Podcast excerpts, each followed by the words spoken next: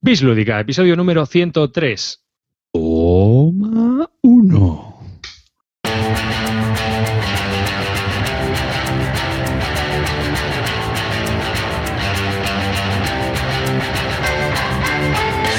Hola y bienvenidos a un nuevo podcast de Bislúdica. Este es el podcast número 103 de un podcast dedicado a los nuevos de juegos de mesa. Yo soy David Arribas y conmigo, de izquierda a derecha como siempre, están Clint Barton.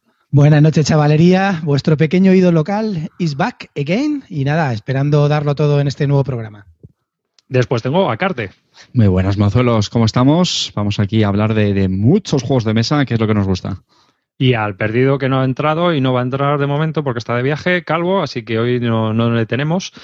Eh, estamos no solos nosotros tres, pero bueno, hemos empezado ya fuerte. Eh, estamos aquí con ganas, cabreos con la tecnología, hablando de japoneses, etcétera, etcétera. En fin, vamos a hablar de, de juegos de mesa, que es a lo que hemos venido aquí, y vamos también a hablar de un par de una tertulia que vamos a tener que, bueno, pues un poco discutir y aumentar más la polémica si cabe. Esta idea la ha tenido Carte. Explícala tú, Carte. Estoy en racha, ¿eh, chavales? Estoy aquí on fire con los temas, macho. Bueno, a ver, es un tema muy recurrente, ¿eh? tampoco es muy novedoso porque suele salir de vez en cuando, pues eh, sí, en el, Twitter o incluso en los comentarios a veces de, de, del podcast, y es pues la digamos, fi fiabilidad que puede tener una reseña de un juego pues cuando has jugado solo una partida. O dicho de otra manera, cuántas partidas son necesarias eh, para poder reseñar un, un juego. Vale. Aquí mismo en Bislúdica, yo lo hemos comentado unas veces cuando salió el tema, pues lo he dicho, ¿no? Porque a lo mejor la gente lo ha puesto en los, en los comentarios del chat o de otros capítulos. Y, y yo mi postura la tengo muy, muy clara. La respuesta es depende. Es decir, depende del juego yo creo que aquí también nosotros vamos a tener una postura bastante unánime. Creemos que hay juegos que por lo que en principio puedan esconder, por la complejidad que tengan, pues con una, con una sola partida puede ser más que suficiente para, para poder reseñarlo y hablar de él. Y hay otros que, que no. Y, yo creo que muchas veces lo decimos, ¿no? Cuando a lo mejor incluso sospechamos que, que, puede haber algo más detrás, que no hayamos estado viendo, pues lo solemos decir, oye, esto es una, una opinión con una sola partida, ojo, son nuestras impresiones seguramente dándole más, puedan cambiar o no, pero otros yo creo que es bastante más, más claro. Incluso yo creo nos ha pasado a veces, ¿no? Algunos juegos que los hemos jugado más veces y luego lo hemos comentado, ¿no? Es decir, oye, pues mira, esa, esa impresión, esa opinión que dimos, pues sí que ha, podido cambiar con, con el tiempo. Pero a ti, no te, a ti no te parece muchas veces que cuando juegas un juego la primera vez, y aquí lo comentamos, tú hablas del juego y dices, oye, si te ha picado algo o te ha parecido algo raro, también lo comentas. Dices, oh, tengo que jugarlo más porque hay algo que no me ha cuadrado, porque, ¿sabes? No sé. Eh, yo, creo, yo creo que muchas veces esas críticas a la primera reseña van sobre todo por eh, las opiniones demasiado radicales. Es decir, juegas una partida y dices, es una mierda de juego. Y entonces, pues a, a la gente que le ha gustado, a lo mejor dice, oh, me he hecho con una partida, me dices que es una mierda. Y a, al revés, ¿no? Juegas una partida, te has flipado con el juego y dices, este juego es la maravilla, Game of the Year, this is awesome, awesome, como hacen los americanos, ¿no? Que juego que prueba que parece que aquello es, bueno, bueno, bueno, esto va a ganarlo todo, esto es la leche. Entonces, yo creo que es un poco muchas veces esas críticas a las primeras reseñas yo creo que van por ahí, ¿no? Es decir, no tú reseñando un juego ni es la hostia, ni es la mierda completa, pues depende también del juego, pero y también depende de la experiencia del reseñador. Yo creo que también eso también depende mucho de, tu perfil como jugador. Sí, efectivamente. Hay eh, buen, buen apunte. Es decir, la experiencia que tenga uno, yo creo que también, también influye. Es decir, cuando tienes ya cierto bagaje con, pues de haber probado muchos juegos diferentes y de diversos tipos, pues eso yo creo que te ayuda para poder calibrar mejor lo que te puede ofrecer un juego. Eh, sinceramente, yo creo que esto nos ha pasado a todos los que ya llevamos un tiempo en esta afición. Hablo por mi caso, yo cuando empecé en este mundillo, que entré sobre todo con la, con la asociación clandestino, eh, yo había jugado muy poquitos juegos y de repente empecé a probar muchos juegos diferentes. Cada semana probaba un montón. Y, y yo os juro que en aquella época juego que probaba, juego que me compraba prácticamente porque todo me encantaba, todo me parecían juegazos, todo era alucinante, ¿Por qué? Pues porque casi todo era nuevo. O sea, yo venía a conocer muy poquitos juegos que tenía mi ludoteca de mi grupo muy cerrado y, entonces al, ver tantas novedades todo me, flipaba. Entonces yo creo que también el, bagaje que tiene un reseñador influye. Eh, de hecho, yo suelo intentar fiarme más de la gente que tiene ese bagaje, sinceramente. Y ahí, ahí también hablamos de diferentes factores que coincidan con tus gustos, la, la capacidad que tenga el reseñador para intentar ser más objetivo, para tener ese olfato con el juego, pero yo también valoro una opinión de una persona que sé que, que tiene muchos, mucho metraje por detrás o no, sinceramente.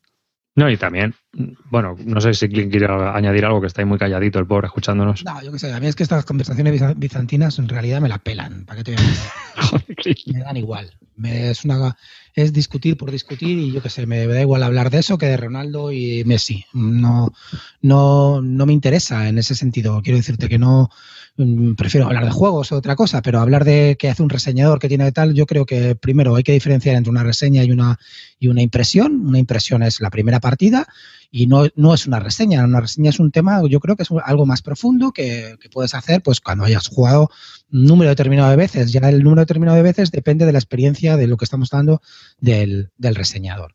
Y luego las impresiones también, tampoco, son, tampoco son descartables. No puedes decir, ah, esto es una mierda porque es una primera impresión y solo llevas una partida. No, porque efectivamente el bagaje que tú tengas como, como reseñador, pues te puede hacer que luego pienses que puede tener más partidas o que no tenga más partidas porque no te apetezca. Joder, yo empecé a leerme, ya mil veces lo he comentado, empecé a leerme el Ulises de James Joyce y era la, la bomba, todo el mundo hablaba súper bien y lo tuve que dejar en la página 70 porque no aguantaba el rollo ese. Entonces quiero decirte que eso ya depende de cada uno y no tienes por qué martirizarte. Si un juego no te gusta, no tienes que darle cinco partidas para poder hacer una reseña. No, no, no voy a entrar más. Con mi primera impresión, que es va a ser la reseña definitiva, se acabó, ya está. No, pues ya está, está reseñando que no te gusta y punto, ni acabaste la partida. Esto es un infumable. Es que, es que esas cosas. Pero es que, a ver, yo, si te pones a pensarlo, hasta reseñas sin reseñar antes de comprar, porque decid nosotros que no nos regalan, o sea, no nos envían juegos a Tutiplen, si nos envían algún juego, pero no nos envían juegos a Tutiplen, sabes tú que eh, tienes que decidir qué compras y no compras, ¿no? Y muchas veces tú ya has reseñado, por decirlo de alguna manera, no comprando el juego. Directamente tú ya haces una selección. Es decir, vas a mirar, ¿no? Tanto con respecto a lo que tienes en la estantería, con respecto a lo que has jugado. ¿no? Quizá el más crítico en esto es Carte, que es el que menos compra. Pero, pero bueno, pero que, a mí me parece muy bien, ¿no? Eh, él compra según unas, nos metemos mucho con él, pero yo creo que él compra según unos principios que él tiene y yo creo que él los lleva a rajatabla y me parece muy bien. O sea, creo que, que cumple con una disciplina y eso, vamos, a mí me parece estupendo. Eh, y luego con respecto a, hay juegos que con una partida son reseñables perfectamente. Yo creo que es más una cuestión de reseñador, de a quién creemos, ¿no? O a quién estamos leyendo, escuchando o viendo. Y es una cuestión de si tú tienes eh, credibilidad en esa persona y, ya está. ¿Cómo lo argumentes? Quiero decir, tú puedes argumentar, no tienes por qué entrar a... Vamos a ver, realmente, sinceramente, ¿cuántos juegos? ¿Tú crees que porque juegues cuatro partidas a un juego le vas a lo vas a conocer en profundidad? No, yo qué sé. Yo no, depende, depende, del juego. Pues que hay algunos que sí, algunos en profundidad más incluso. estrategias, no, yo creo que no. conozco en profundidad el Brag, conozco en profundidad el Russian Railroads. Pero quiero decirte, porque le habré jugado más de 100 partidas. Pero, ¿cuántos juegos? Pero vamos a ver, yo te, yo te puedo decir casos de juegos, por ejemplo, precisamente el Brass. El Brass, en mi opinión, que es, un, es uno de mis juegos preferidos con absoluta diferencia, hasta en un top 3. Eh, yo la vez que jugué a Brass dije, bueno, bien, pues, pues, sí, bueno, pues está curioso esto, ya está. O sea, no, no me pareció un bombazo ni la leche ni tal, porque es un juego con una profundidad que tiene tantos matices y que necesitas varias partidas para, para dominarlo y entenderlo bien, que es, un clarísimo ejemplo y como se te puede decir mucho y pues un poco el Toilet Struggle también. Yo vi una partida del Toilet Struggle, lo jugué sinceramente porque era, eh, no sé si en aquella época estaba o el número uno o el número dos y yo quería jugarlo y cuando lo jugué dije, bueno, pues bien, me igual, me he mantenido, parece que tal, y pero el, es cuando lo vas jugando mucho más, cuando mm, pasas de convertir juegos de juegos que te gustan o que vislumbras algo a obras maestras. Entonces, evidentemente hay juegos que necesitan esas partidas y, luego también, a veces no más de, muchas más también pienso una cosa, yo es que creo que esto no es, no es matemático, es decir, con cuatro juegos conoces, puedes hacer una reseña a partir de seis partidas, puedes hacer una reseña a partir de tal. Yo creo que no, yo creo que, vamos a ver, yo jugué al Senji, es una experiencia horrible jugar al Senji. Si tengo que jugarlo cuatro veces, antes me corto las venas o juego al Muskin, fíjate lo que te digo. Porque no quiero volver a jugar nunca más ese juego. Entonces, ¿qué pasa? ¿Que no puedo hacer una crítica negativa de esa mierdaca de juego porque lo he jugado una vez y tengo que jugarlo cuatro veces más, sufrir y hacer... No, hombre, vamos a ver, esto es una afición, no somos mártires, tío. Si no te gusta algo, ya está. Y hoy en día la gente cuando crea un juego debe tener en cuenta una cosa. Hay gente que con la cantidad de juegos que nos manejamos y en realidad somos todos medio coleccionistas, medio jugadores, pues mm, tienes mm, con 100, 200 juegos en tu biblioteca y si entras en esta afición, no te preocupes, no, no, quiero asustarte, pero llegarás a tener 100 juegos pues si estás entrando ahora mismo, no te preocupes, lo harás. Entonces, mm, eh, si las primeras partidas son claves, si no tienes buenas experiencias, es muy difícil repetir, así de claro. Hmm. Al final todo es información. Es decir, juegas una sola partida y te parece un truño, pues no deja de ser una referencia, ya está. Oye, que, puedes estar equivocado. Bueno, pues vale, pero yo es como todo. Es como el ranking de la BGG. Pues es una referencia más, ya está. Pues es que es perfectamente posible que un juego que esté en un top 10, a mí no me gusta por los motivos que sean, ya está. Pues referencia es un indicador. Joder, Clean H el otro día, una partida, tal juego le pareció una mierda. Bueno, pues ya está, es un dato. Mm, me salto una alarma, oye, a Clean este juego el otro día no le gustó, pero ya veré luego, ya seguiré indagando si realmente el juego me llama o no, para ver si, pues puede ser porque sea un tipo de juego que a él no le vaya, a lo mejor a mí sí o no. Es decir, yo creo que el, el tema está en que la gente no sé quién lo dijo el otro día, no, no sé si fue vosotros mismos, y yo creo que a veces la gente es demasiado cómoda y, parece que lo único, lo, único que quiere escuchar es cómpralo o no cómpralo. No, tío, piensa un poco, o sea, cuando, cuando damos opiniones de los juegos, que yo creo que también intentamos hacerlo de la forma más objetiva posible, pero es, responsabilidad de la gente, tiene que hacer ese ejercicio, decir, a ver, este tío que me está contando, encaja con mis gustos. El que me lo está contando es más o menos, tiene más o menos mis gustos parecidos. Eh, coincido con él, ¿no? Y, tiene que hacer un poquito ese trabajo la, gente para completar la decisión de si compra, no compra, o lo quiere probar o no. Esto es otro tema también que, toca con lo que estamos hablando ahora, pero yo creo que es interesante. Y, francamente, es que yo creo que es como muy cómodo. Es que lo único que queremos saber es, ¿me lo compro o no lo compro? Dímelo, ya está, no, me da igual. Depende. Oye, yo, creo que también muchas veces eh, cuando se critica que si es la primera partida tal es porque está dando una opinión contraria a la tuya y buscas una razón para ir en contra del reseñador, ¿sabes? O sea, a mí me parece que también a veces hacemos eso, ¿no? Nos personalizamos el gusto del juego, es que este juego me gusta mucho y entonces, joder, este le está poniendo a parir y, o al revés, este juego es una mierda, este tío lo está poniendo por las nubes, pero bueno, esto... Entonces, eh, Depende también de cómo lo cuentes. No sé, a veces esa historia es la que realmente interesa, ¿no? Sea de tu gusto o no. Entonces, eh, yo creo que a veces hay que leer un poco y ver por dónde van los tiros. Oye, una cosa, hay una cosa que, ha dicho Netes, que Netes a veces lo pillo y a veces no lo pillo, pero esto me parece interesante. Dice, si los, si los reseñadores jugaran 10 partidas, no pondrían bien casi ningún juego. Pues no te creas. Pero eso, eso, ¿eh? Yo eso, también lo lleva razón, ¿eh? pero porque los euros, hay muchos euros que no son muy rejugables. Entonces llega un número de partidas en el que tú ya le ves los patrones. Entonces, mm. si juegas todos los juegos 10 partidas, a muchos ya les has visto todo el esqueleto. Hay algunos que sí, hay otros que ni de coña, ya te digo yo, ya te digo yo que mm, con 10 partidas al, Russian Railroad no le has visto nada y la gente que se cree que lo controla es mentira. Ah, yo, lo que digo es que actualmente salen muchísimos juegos por lo tanto, normal que haya un grueso de juegos que sean bastante normaluchos, que no tengan mucha rejugabilidad y ya está. Pero siguen saliendo obras maestras, en mi opinión. O bueno, o muy buenos juegos. Tampoco vamos a pasarnos, pero siguen siendo muy buenos juegos. Lo que pasa es que es eso, que salen muchos y bueno, pues no, pues no todos alcanzan ese, Olimpo de, de, lo que nos gusta llamar juegazos. Eso ya es, mi opinión, pero bueno, no hay, que, ponerse tan negativo de que cualquier juego le mete 10 partidas y ya te gusta. Para nada, en absoluto. Yo, de hecho, mm, me gusta presumir y cuanto más juego los juegos, pues más los disfruto, más los saboreo. Y por eso uno de los motivos también por los que compro menos. Porque me gusta exprimirlos, me gusta porque Tú juegas los juegos que a ti te gustan. Ah, y, exprimirlos, exprimirlos. Sí, pero no vas a exprimir algo que no te gusta. No, no, claro, claro, evidentemente. Oye, otra cosa, vamos a darle, vamos a darle un poco más de variedad al tema. A ver, las críticas eh, para vosotros. Eh, ¿Os influyen de verdad una reseña? ¿Te influye a la hora de comprar? Sinceramente. Sí. ¿Sí? Sí, sí, sí. A ver, reseña no, estamos hablando de una reseña que esa es otra, porque es que luego lo de la reseña cada uno entiende de una manera, ¿no? A veces a una reseña entiendo ya no hablo solo de la descripción. Para mí una reseña realmente no es tanto eh, la mecánica, los componentes. Para mí eso es mm, paja, ¿vale? Que a mí personalmente no me interesa absolutamente nada. Eso, es un, informe, eso es un informe. Exactamente. O sea, para mí una reseña realmente es al final que el tío te cuente, si entiendo que la ha jugado, pues sus impresiones, que le ha parecido, tal, y hasta cosas buenas, cosas malas que ha visto y ya está, ¿vale? Fundamentalmente. Entonces, a mí sí. A mí, sinceramente, a mí sí me, sí me influye. ¿eh? O sea, y, me, y es un poco inevitable. Joder, tú, empiezas a escuchar cosas buenas de un juego. Mira, por ejemplo, lo hemos hablado, el, Fan Tragedy. Tío, es que yo solo escucho buenas críticas de ese juego.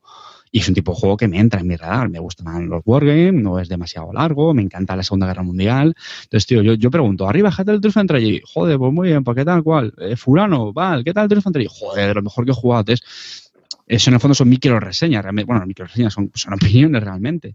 Pero a mí eso sí me influye. O sea, yo de hecho ya estoy esperando a que redite la versión esta. Pero a ti te influyen las microopiniones, no unas reseñas, por lo que me estás diciendo. Tú bueno, a ver, cuatro, Esto son preguntas muy directas. A ver, son preguntas muy directas. Últimamente se ha puesto de moda preguntar a la gente por Twitter y en 49 caracteres te contestan si el juego te hace una micro reseña últimamente que eso no lo soporto cuando ya la gente te pregunta ¿qué te parece esto tal? Y tienes bueno, pero es normal, Kilin, pero eso es normal, tío. Pero yo eso no lo veo mal, yo lo veo normal en la gente.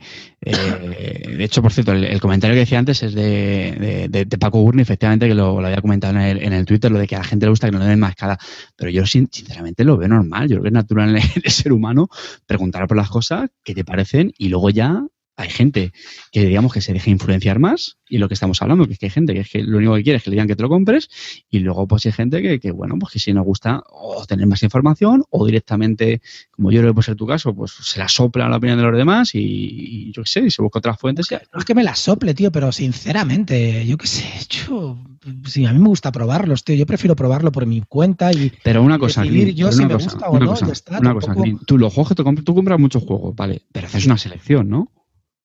Sí, la selección la hago, pero, yo me leo reglas, las reglas hago por componentes, temática, un poco mecánicas que puede llevar. Pero tú, por ejemplo, no lees absolutamente nada, no es ningún comentario, nada. No, bueno, veo comentarios y tal, pero no me influyen. Yo que sé, veo más que los comentarios, me fijo en cómo funcionan las mecánicas o si está tal, no sé qué. Pero, tú te vas a un juego que esté, por ejemplo, en el 10.000 del ranking de la BGG, que te encaja las mecánicas, que te encaja. No me voy a ningún juego. Y te lo compras. No, evidentemente.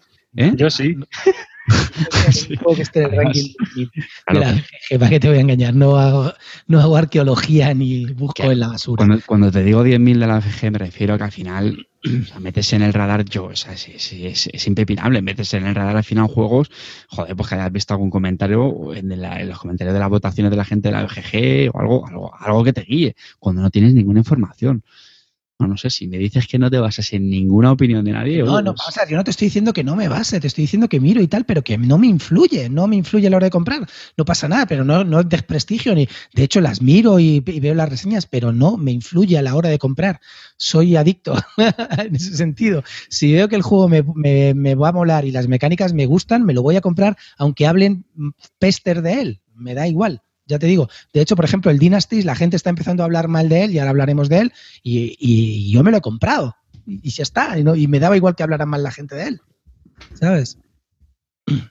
Yo sí, yo, sí que tengo un grupo de gente que sigo y que miro sus reseñas, lo que juega y lo analizo, lo miro, pero miro también sus comentarios porque son gente que más o menos es de mi palo y entonces normalmente cosas que les gustan a ellos pueden gustarme a mí. No digo que me, vayan a gustar de la misma manera, porque obviamente no se coincide al 100% en todo. Pero sí que es cierto que si a, un grupo de gente que yo sigo le llama la atención un juego, eh, ese juego entra en mi radar porque puede ser interesante para mí. ¿Mm? De hecho, pero fíjate, yo estoy pensando que aquí sí que tendrá que ver el hábito de compra que tenga cada uno. Eh, yo creo que cuando uno compra mucho menos, o vamos a decir no tanto como Clean, que yo creo que es un nivel bastante alto, porque a mí me troleáis que compro poco, pero yo creo que Clean ya es exagerado. Claro. Eh, entonces, yo creo que cuando uno compra mucho, pues, pues es lo que tú dices, Clean, que al final vas a probar, si no te gusta, vendes y punto. Y cuando compras poco, pues ahí es cuando yo sí creo que valora más las opiniones de, de reseñas y cosas así, ¿no? Sí, sí, no, pero vamos, eh, mm, aparte de que investigas más, ¿no? Y aparte de que muchas veces te vas a leer las reseñas, pero yo normalmente cuando leo reseñas en los blogs me voy a las opiniones. Yo lo que me quiero es que me cuente qué, qué le parece a él el juego o qué es lo que ha vivido él jugando ese juego. Realmente el tema reglas o componentes, vas a la BGG, te baja las reglas, te mira las reglas por encima, ves las mecánicas es o una, una, review fotográfica de estas que te van enseñando un poquito las cosas y ya está. Tampoco hace falta que se explique mucho. O sea, una reseña no es que te cuenten las reglas, creo, ¿eh?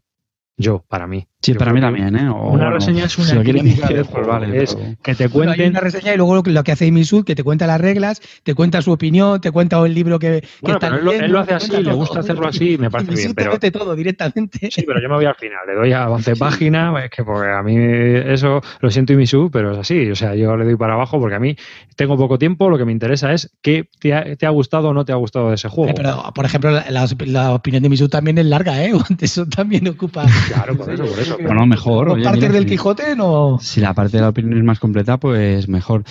De todas maneras, el, el, tema este de meter el tema componentes y las reglas y todo eso dentro de la reseña, a ver, yo soy como arriba, me lo salto totalmente, pero bueno, mira, al final hay gente que puede opinar lo contrario, hay gente que prefiere a lo mejor tener en el mismo sitio, no está saltando en la BGG, que a lo mejor no domina el, el, inglés o se pierden en una página que sabéis que es bastante especialita.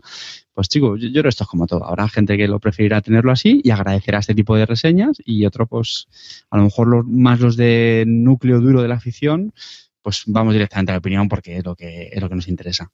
Pero porque tú a lo mejor ya has visto hasta las reglas en algún sitio, te las has descargado, lo tienes en PDF, ¿sabes? Entonces dices, no, ya esto ya me lo sé, venga, pues vamos para... Sí, o mira, como dice Valdemaras, eh, un, pequeño resumen de las reglas también viene bien. De hecho, esto me acuerdo cuando publicamos algunas reseñas en el, en el blog de Belúdica, pues también intentábamos hacer esto. ¿Por qué? Porque al final es verdad que si tú vas a dar luego la opinión de un juego, hombre, pues suele ser inevitable referenciar cierto tipo de mecánica, ¿no? Pues una cosa que me ha gustado mucho es no sé qué, no sé cuántos, el draft de las cartas, tal. Bueno, pues si antes has dado unas pequeñas pinceladas de esas mecánicas, pues queda más, más armónico, ¿no? La reseña, yo creo.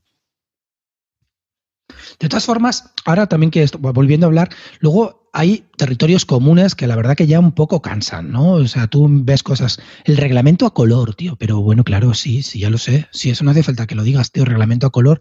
Día a lo mejor cuando sea, cuando salga un glorioso blanco y negro, pero no, no hace falta que ya lleguemos hasta esos extremos o cosas de.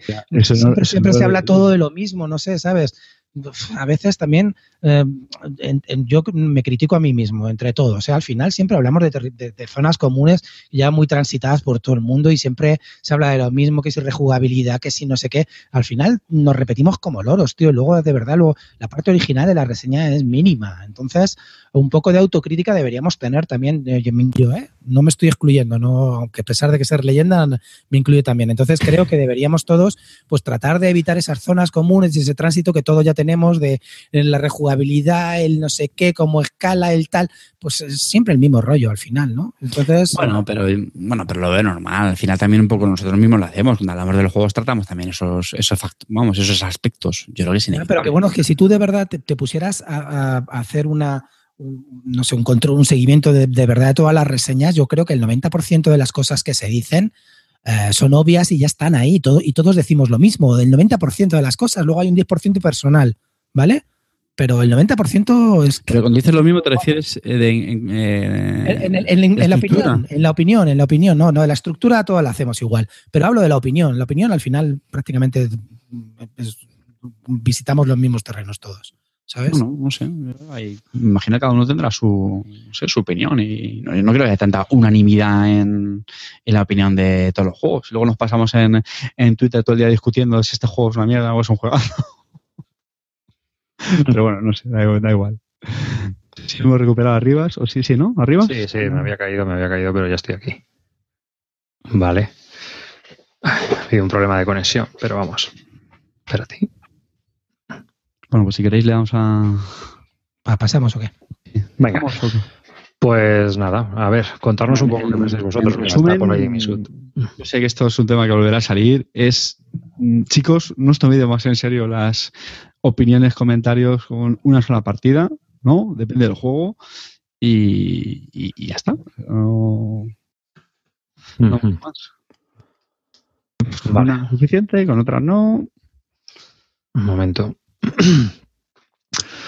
Bueno, pues hasta aquí esta tertulia que hemos tenido, esta charla lúdica sobre las reseñas y su si la primera con una primera vale o no vale. Eh, mira, hemos batido el récord de espectadores en directo. Hemos tenido hasta 52 a la vez. Así que gracias a todos aquellos que nos escucháis en directo. Aunque la gran mayoría de los, de los oyentes siempre estáis detrás de un MP3 o del vídeo de YouTube al día siguiente o lo que sea, nos hace mucha ilusión también que haya tanta gente en directo escuchándonos. si llegamos a 100 nos regalan un paquete de fundas. Ya te digo, bueno, 100 fundas. Así, pero se la vendo clean. Macho, pero 50 tíos, de verdad, a mí me, alucina. Muchas gracias a los que estáis ahí, fuera de broma, tío, porque me parece alucinante que un domingo por la noche, aquí, mañana teniendo que trabajar, estemos aquí 50 tíos enganchados, hablando de todo un poco. Y lo que la pena es que la gente que nos escucha luego en MP3 se pierde eh, el tema de las conversaciones que tenemos aquí por el foro, que son súper interesantes. De verdad que lo recomiendo, ya no solamente con nosotros interactuando, sino entre ellos mismos, que incluso pasan de nosotros y se ponen a discutir de sus cosas. Me parece alucinante me parece una cosa digna de, mención, la verdad. La verdad es que sí, la verdad es que a nosotros nos anima bastante porque también nos dan un feedback en directo que sirve para pues para poder contar luego también aquí en audio pues cosas que a nosotros se nos pasan, ¿no? Entonces, pues bueno, pues eh, un saludo a toda la gente que está en directo, a Paco Gurney, Amarillo, a Análisis al Cubo, a Imisud, a Juan García, los estoy viendo por aquí a todos, ¿no? Y bueno, me dejo un montón de gente que Diego de la Torre, y por supuesto, mira, esta mañana me he encontrado en el IKEA con un chaval eh, que nos escucha a veces en directo, Sergio Gavilán, que me ha reconocido y me ha dicho, dice, tú eres de Bitlúdica, ¿no? y me ha hecho mucha ilusión. Así que un saludo para, Sergio Gavilán, que estaba también con la Peque allí, dejándole ahí donde el parque de bolas del IKEA. Y, pues eso, te hace mucha ilusión, ¿no? Cuando te encuentras a alguien así, a un oyente o algo por, por ahí. Y en fin, que ha sido muy agradable. Eh, pues nada, vamos a pasar si queréis a los juegos y antes de pasar, pues vamos a contar un poco el patrocinio de este episodio, de este episodio número 103, que es eh, nuestra tienda, una tienda de referencia online que tenemos, que es Dracotienda. Dracotienda es una tienda online que podéis encontrar en dracotienda.com y donde podéis encontrar comprar todos esos juegos de los que habla Clean, de los que habla Carte y de los que hablo yo, eh, porque tienen un gran catálogo, sobre todo también de importación, tanto nacional como de importación, y que eh, pues está a disposición de todos. ¿no? Tienen un, gran servicio de atención al cliente, lo podéis comprobar siempre. Y bueno, eh, la verdad es que es una tienda que para mí es de referencia, yo siempre lo comento, es una tienda que la que yo compro habitualmente y no recomendaría algo que yo no utilizara o a mí no me gustara. Así que ese es el patrocinador de Dracotienda en dracotienda.com. Ojo pelojo a la, a, la, gente que tenemos el Empire Sin América, la segunda edición de Victory Point Games, se acaba de salir y la tenemos a 32,77 pavos. Ya, pero es más. Es del solitario, apuntaros a, a, esta compra que tiene que estar este nuevo State of Series que lo han, que lo han, bueno, era antiguo, pero que lo han, le han hecho una nueva versión y lo han vuelto a editar y la verdad que este va a caer, ¿eh? lo tengo clarísimo. Eh, hay una, que te iba a decir? Ese 1844, por ejemplo, ha, durado nada en esa tienda, se ha agotado enseguida. Y me dicen por ahí, los que tienes tú no los tiene ninguna tienda. Pues te voy a enseñar los dos Off-Broadways que me he comprado y me los he comprado en Tracotienda, listillo. ¿Qué te has comprado? A ver, ¿qué te has comprado? ¿Off-Broadways? A ver, ¿qué números? a ver, ¿qué mierda te has comprado? A ver, vamos allá. Vienen en bolsa. Yo, tengo, que, confesar que pues, yo se lo compré directamente a Lookout. el asedio de Orgun, ah. Serie Store y Last Battle y Eshima, 1945. Dos Wargames de la serie Store, eh, de Revolution Games. Eh, los tenía allí. Así que sí, tienen juegos también que yo me compro. Así que nada. Una, pregunta, tío. ¿Cuánto te, ¿Cuánto te valen esos juegos en bolsa zip? Eh, uno veintitantos y, otro treinta y tantos ha costado. Macho, es que a mí me, da un montón de rabia luego para guardarlos en la estantería, tío. Es que me parecen súper sucios para guardar, tío. No me gustan. Bueno, pero espera. Te compras una caja de Ikea de este tipo, ¿sabes? webcam. He tenido, he tenido un problema. Madre mía. Se me ve ahora otra vez. Y metes ahí en una caja de zapatos, tío. Bueno, no, es una caja. colección, me cago en la leche. en una caja de zapatos, tío, guarda la bolsa arcis de los Wargames, tío. No, no, yo las guardo, yo las guardo en vertical. Pero vamos, que, que tenéis toda. No sé. Yo, la verdad que el tema de la bolsa zip lo llevo mal, tío. De hecho, antes lo hacía mucho Victory Point Games, ya han cambiado, ya vuelven a poner cajitas, tío, que no cuesta nada, tío. No cuesta absolutamente nada y la verdad que, que, da un montón de, rabia el tema de las bolsas zip, no lo soporto. por el precio que valen, deberían ser más baratos aún. Pues sí, bueno, pues este es nuestro patrocinador, eh, Dracotienda en dracotienda.com. Y bueno, vamos a, empezar a hablar de juegos, ¿no? ¿Qué os parece? Y antes de empezar, yo también os voy a comentar, porque nos han enviado un proto que me parece interesante, que para que lo probemos. Y bueno, pues estuve hablando con la gente de la editorial, que son españoles. Eh, uno de ellos está afincado en Suiza, los de Two Tomatoes, que son también los que hicieron Lord of the Pigs, que sacaron un Berkami, un kit starter, que les funcionó bastante bien y que, bueno, pues eh, ahora están con el segundo juego que tienen pensado sacar, que es Pick Oil, que es un juego de colocación de trabajadores. Van a sacar el Berkami, pues dicen que sobre mediados de este mes o una cosa así, y a nosotros nos han mandado el proto para que lo probemos y lo juguemos y hablemos sobre él. Así que ya hablaremos sobre él, pero vamos, a mí me parece que es un juego bastante interesante y por eso me lo ofrecieron y les dije que me lo enviaran para, que lo probáramos. Así que eh, en próximos Bislúdica. Y sin más, pues venga, vamos a comenzar a, hablar. ¿Quién, una cosita, una cosita. Quiero hablar de una pequeña vergüenza, tío. Una pequeña vergüenza que me he encontrado, me he comprado el otro día un juego, tío, y estoy hasta los huevos, macho. pensé, que, ibas a contar una vergüenza tuya. ¿Vale? Living Earth. Al loro para abrir el juego, viene así eh, con esto, tienes que partirlo con un cúter, la parte de un lado, romper el precinto y meterlo así, y es una caja de espera, pequeña. Te voy a pedir que lo vuelvas a explicar porque nos lo estás enseñando en vídeo, pero verás. Eh, es una caja, es como una caja de zapatos mini. Es como una caja de zapatos mini. y tiene, un podcast. Y tiene, espera, es una caja de zapatos mini, tiene como dentro una, una fundita que tapa la caja, o sea que la precinta, y para poderlo abrir tienes que cortar la parte, o sea, lo que es la... La, la caja. La, caja, el precinto, lo tienes que cortar por un lado para poderlo abrir, la caja mini, y luego, pues, las instrucciones. Es así en un glorioso blanco y negro y material como de print and play. Pues esta pequeña bromita vale 50 pavos, tío. Pero esto.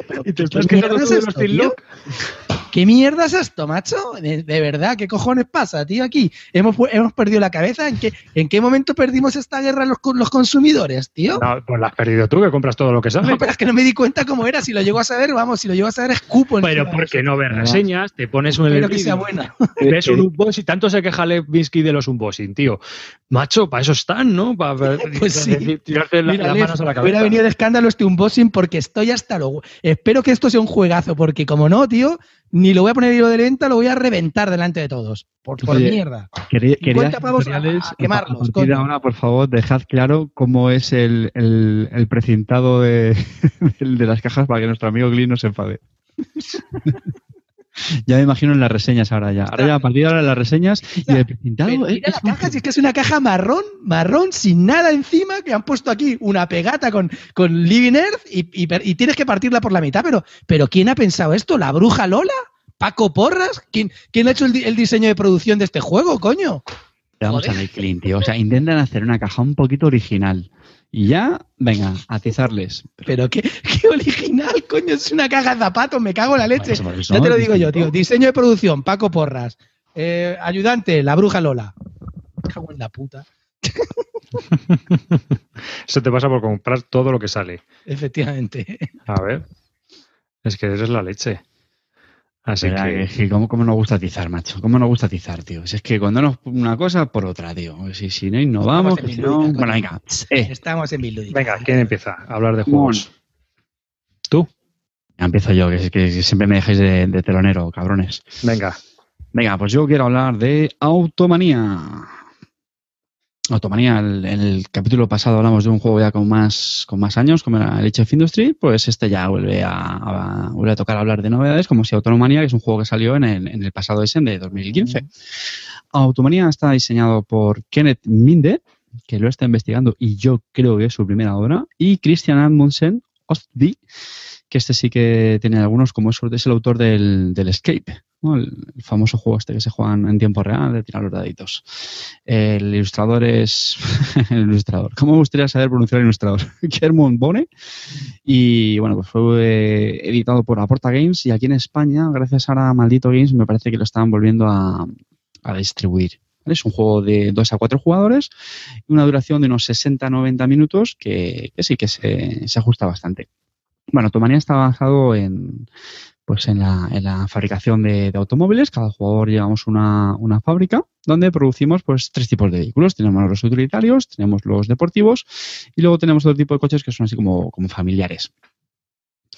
El juego es, es, bastante sencillo, deberíamos decir que es un euro, bueno, pues bastante ligerito, casi medio. Y, y, bueno, pues la mecánica sobre todo es en el, en el tablero. Tenemos unas, una especie de una rejilla 4x4 donde se van poniendo unas losetas que lo que sirven es pues para eh, mejorar la producción de nuestros coches o podemos contratar empleados pues también para darnos algunas ventajas. Y bueno pues cuando producimos esos coches lo que hacemos es eh, bueno también tiene unas características los coches perdón y lo que hacemos es pues cuando producimos los coches atendemos la demanda de, de dos mercados el mercado de Europa y el mercado norteamericano entonces, cada uno de estos mercados, pues a lo mejor dependiendo de los turnos de la partida, pues depende, demanda, digamos, unas características en los coches que son un poquito peculiares, ¿vale? Porque para que, para que hagáis una idea, pues algunas son, por ejemplo, el, maravilloso símbolo de un volante o un, 50 kilómetros o que sea muy ecológico. Bueno, ahí es para mi gusto la parte más, más abstracta del, del juego. Y, nada, pues cogiendo estas losetas lo que hacemos es adecuar nuestros coches a esa demanda de, la, de los mercados y pues lógicamente cuanto mejor nos adaptemos a ella, pues más puntos nos darán esos coches al, venderlos.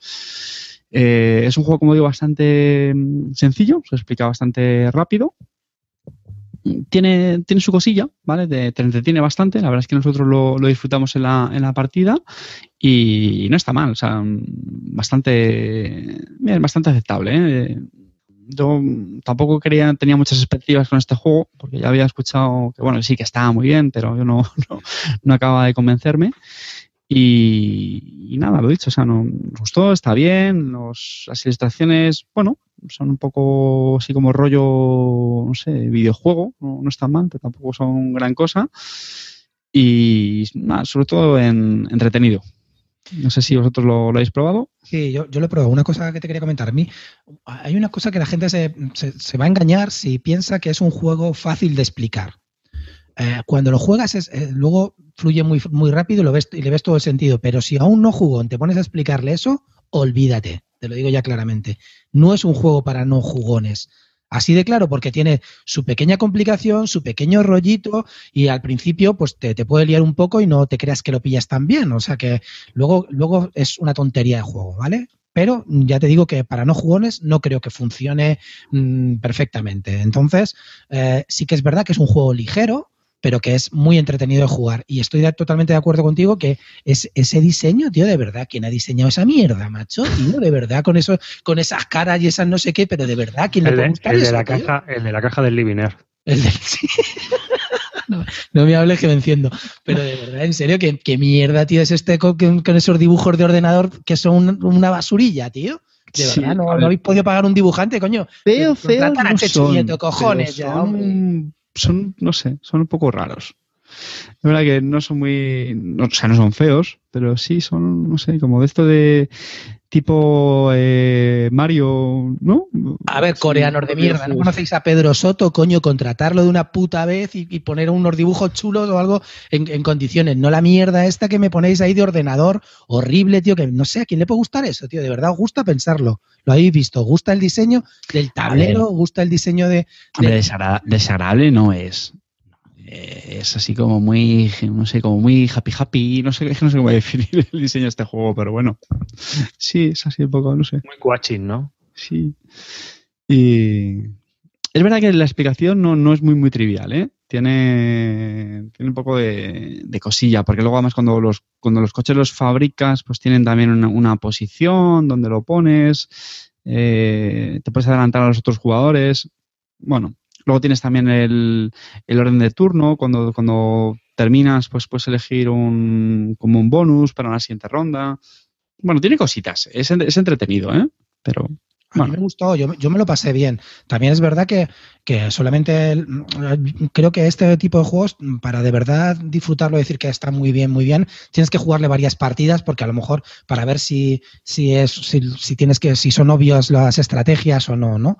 En este sí lo, lo veo, pero sí que es verdad que, ya te digo, no siendo fácil la explicación, luego fluye muy rápido y, y tiene su miga, ¿eh? No, no te creas que es un juego súper, súper, súper fácil y súper ligero. Es ligero, pero, pero tiene su miguilla y su historia ¿no? Y, la verdad que, las impresiones que me dieron fueron buenas. Tampoco, y por el precio que ha salido, sinceramente, el precio de los de antes del 2008 y antes de, de antes de Z-Man, eh, merece la pena. Por 34, 36 euros, pues no, es un precio, no es un precio malo, componentes está bien, los dibujos horrorosos, vuelvo a decirlo, pero, pero merece la pena tenerlo y, y bueno, no, no, no desmerece ninguna colección. ¿No? No, a ver, yo si tienes una colección muy, muy, muy amplia.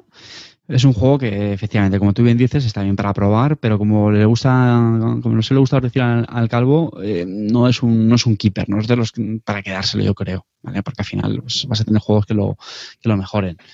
Pero si no, pues bueno, puede, puede, puede tener su, su hueco. Sí, vamos, que tú, que tú crees que si el juego ya, o sea, si tú ya tienes juegos como ese, pues a lo mejor no en, tu, en tu colección como que no... También es cierto que tampoco diría que se parece a... No, no tienes juegos como ese cartel. No, no, no, no muchos no, no. Está curiosito. Bueno. No sé. Hmm. Vale, pues no sé, yo más. ¿Tú lo has jugado? no, no, no lo he jugado. No me, mira, es un juego que he oído buenas cosas de él. O sea, a ver, que no es un juegaco, pero que es un juego que es muy agradable de jugar, que está bien y que da gusto jugarle y la verdad es que no me importaría echar una partida, la verdad. Claro, ahora mismo estamos aquí los tres y dices, vamos a echar una cosita rápida así, te dices la automanía y yo lo juego. ¿eh? ¿Está bien? Aquí por el, por, la duración que tiene.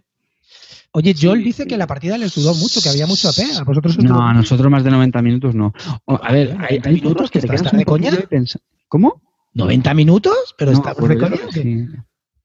En 60 minutos te lo liquidas, tío. Puede ser, puede ser. Por aquí están comentando, vale, nosotros éramos, yo creo que éramos tres, eh, por aquí están comentando en el chat, me parece que Misud y, y que no escalan bien, me imagino que ellos lo habrán probado a, dos. Eh, a ver, Clint, puedes tener un poquito de AP, yo creo, porque esta matriz que he contado, que es donde se colocan las losetas, eh, tienes que calcular un pelín en plan decir, a ver, yo qué haré quiero ahora producir un coche de tipo tal. Y entonces te vas un poco ahí a la fila, a la columna, ver si tienes el dinero. O sea, sí que tienes que emplear un poquito, ¿vale? Un poquito de tiempo, no digo mucho, en ubicar en, en, esta matriz la tile que necesitas y, y, cuadrarla con el tipo de vehículo que quieres construir y fabricar y, el coste y eso, ¿vale? Entonces ahí es donde yo me imagino que puedes tener un poquito, ¿eh? Nuestra partida es verdad que no íbamos volados, volados, ¿eh? O sea, no había P, pero a veces nos quedamos un poquillo ahí pensando, porque luego además tienes que eh, emparejarlo con las con las losetas de la demanda, sumar los puntos que te va a dar el coche para ver si te encaja en el barco que es donde se colocan para hacer los envíos. O sea, hay un pequeño flujo, por así decirlo, que, hombre, que es lo que digo, que no es el flujo del Labyrinth en solitario, pero que, que, no me parece el típico juego del vas, vas, vas, venga, te toca, te toca, te toca. No, no, no, pero, pero vamos, tampoco, no, vamos, nosotros lo jugamos a tres y en una hora lo terminamos. Yo lo que dice es que es un, Jolly de análisis al cubo, lo que dice es que es un juego de estos limbo, que no es ni para jugadores ni para familiares y se queda en término medio. ¿Eso cómo lo veis vosotros? Yo, yo, creo que, yo creo que, vamos a ver, para jugones sí que es. Es decir, no es un juego, vamos a ver, no es el plato fuerte de, una quedada, ¿vale? Está hablando Netes, si me tengo que desplazar en una hora en coche para jugarlo, pues no.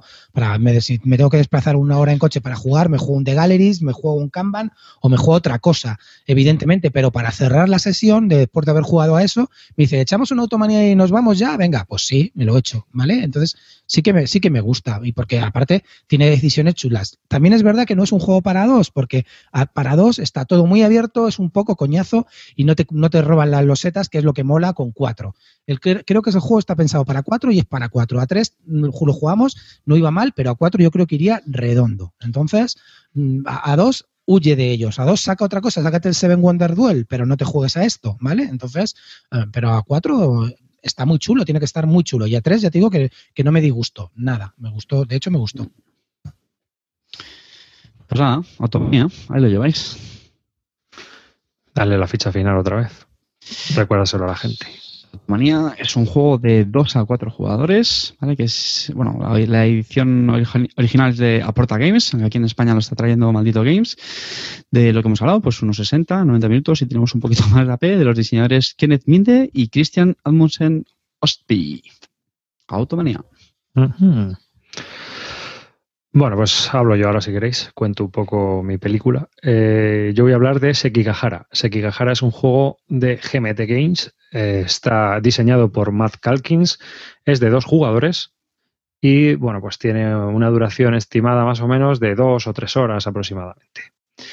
Eh, Sekigahara es un juego de bloques, no es un, un juego de bloques usual, porque aquí los componentes son bastante mm, chulos para ser hasta un juego de GMT, ¿no? Es más, la segunda edición y la tercera, que es la que se está preparando, porque este juego está descatalogado, lamentablemente, os tenéis que esperar a la reimpresión, que quizás sea este año a finales.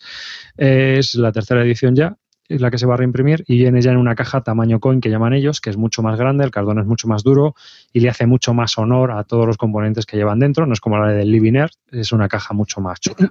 ¿Es como la del Dominal Especies, por ejemplo? Eh, sí, algo así. Es la típica de GMT así que es durita. Coge un coin y es esa caja dura. o sea, ellos tienen ahora como dos, dos cajas, ¿no? Una es la normal, la que han usado siempre, o incluso una que hay incluso más floja, y luego tienes estas tipo coin que llaman ellos, que es para como más de lujo, ¿no? Eh, bueno, pues sí, eh, yo le tengo la primera edición, está ahí atrás. Si el que lo vea en directo, pues eh, está ahí atrás el juego. Y bueno, pues los componentes son bastante, bastante chulos. Es un tablero montado y luego también los bloques, en vez de ser cuadrados como todos los juegos de bloques, aquí son rectángulos, o sea, son rectangulares, son como columnas, ¿no? Tumbadas y esas columnas pues hay que poner las malditas pegatinas, hay que tirarse ahí un buen rato poniendo pegatinas y después pues sí. Y después viene ya, eh, aparte de eso, pues vienen unos discos, unos cubitos y un mazo de cartas para cada jugador. Es un juego que es un principalmente es de gestión de mazo. ¿No? Ahí tenemos que gestionar el mazo mientras nos movemos estratégicamente. ¿De qué va? Es Japón, es, son las guerras en Goku y es la campaña de Sekigahara, perdón, que duró siete semanas. Y bueno, pues eh, es una simulación abstraída, es un juego muy sencillo, ah, tiene apenas 16 páginas de reglas, las reglas están muy bien explicadas, se entienden perfectamente. Eh, aparte de eso, dentro de las reglas tienes un montón de, tienes como dos o cuatro páginas de, regla, de lo que es el contexto histórico que te explican qué es lo que pasó. Y también hay dos o tres páginas de notas del diseñador donde él fundamenta toda todo el diseño del juego, por qué ha realizado cada una de las cosas y por qué lo hace como lo hace. ¿no? Entonces, eh, está, es muy interesante a todo aquel que le guste eh, este tipo de, de juegos y sobre todo el tema histórico, pues está muy bien. Las reglas merece la pena hasta echarlas un vistazo simplemente y llanamente por, por leer la historia. ¿no? Hey, Clint, ¿has escuchado eso? Sí, sí. Así que las reglas pues, son entre 11 o 12 páginas.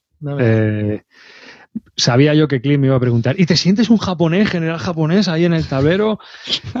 No, pero transmite muy bien las sensaciones de lo que fue la, guerra, ¿no? Es una guerra de traiciones y lealtades convulsas, donde había clanes que cambiaban de bando, clanes que se hacían el longi para no entrar en batalla porque no sabían si iban a ir hacia un lado o hacia otro, y todo eso se refleja de una forma muy sencilla, muy abstracta con, con el mazo de cartas. Tengo una batería de preguntas para ti. Yo también, ¿eh? Estoy deseando que acabes a preguntarte. Entonces, eh, tú vas gestionando tu mazo de cartas. Tus cartas sirven para todo. Sirven para moverte, sirven para, eh, para luchar.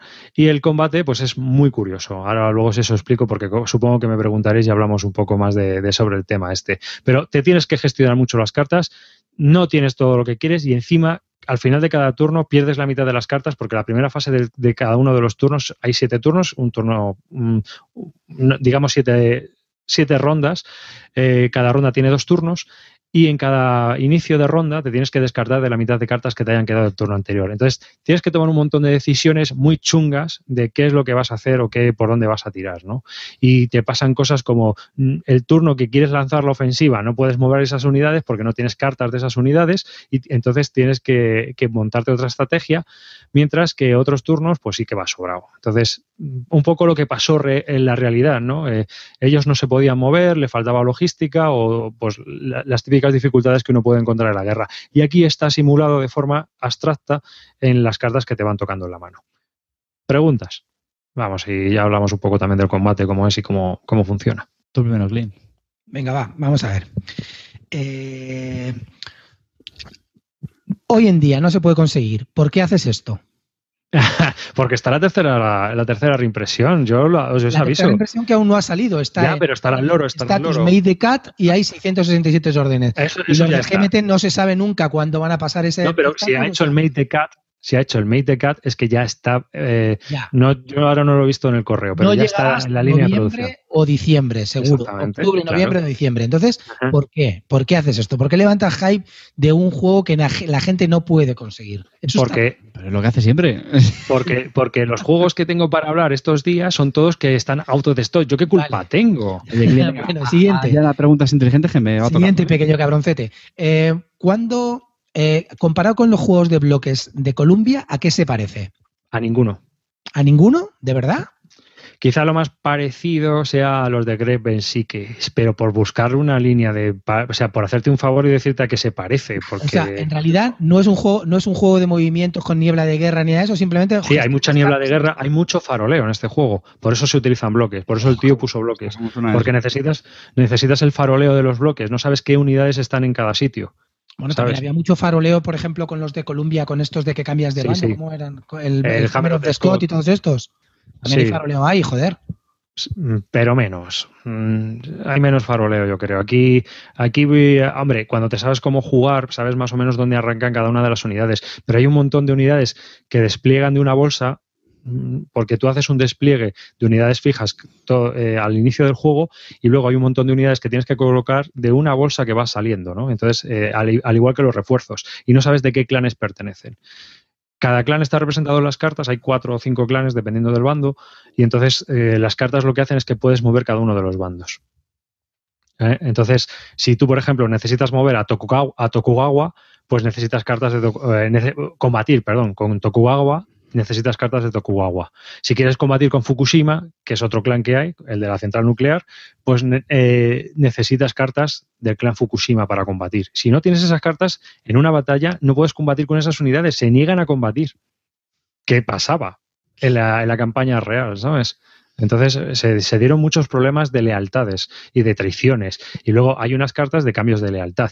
Le echas la carta a un bloque y cambia a tu bando en esa batalla y el otro tiene que gastar otra carta de ese clan para convencerles y que sigan en su, en su bando. O sea, hay mucha otra fulla, hay mucha...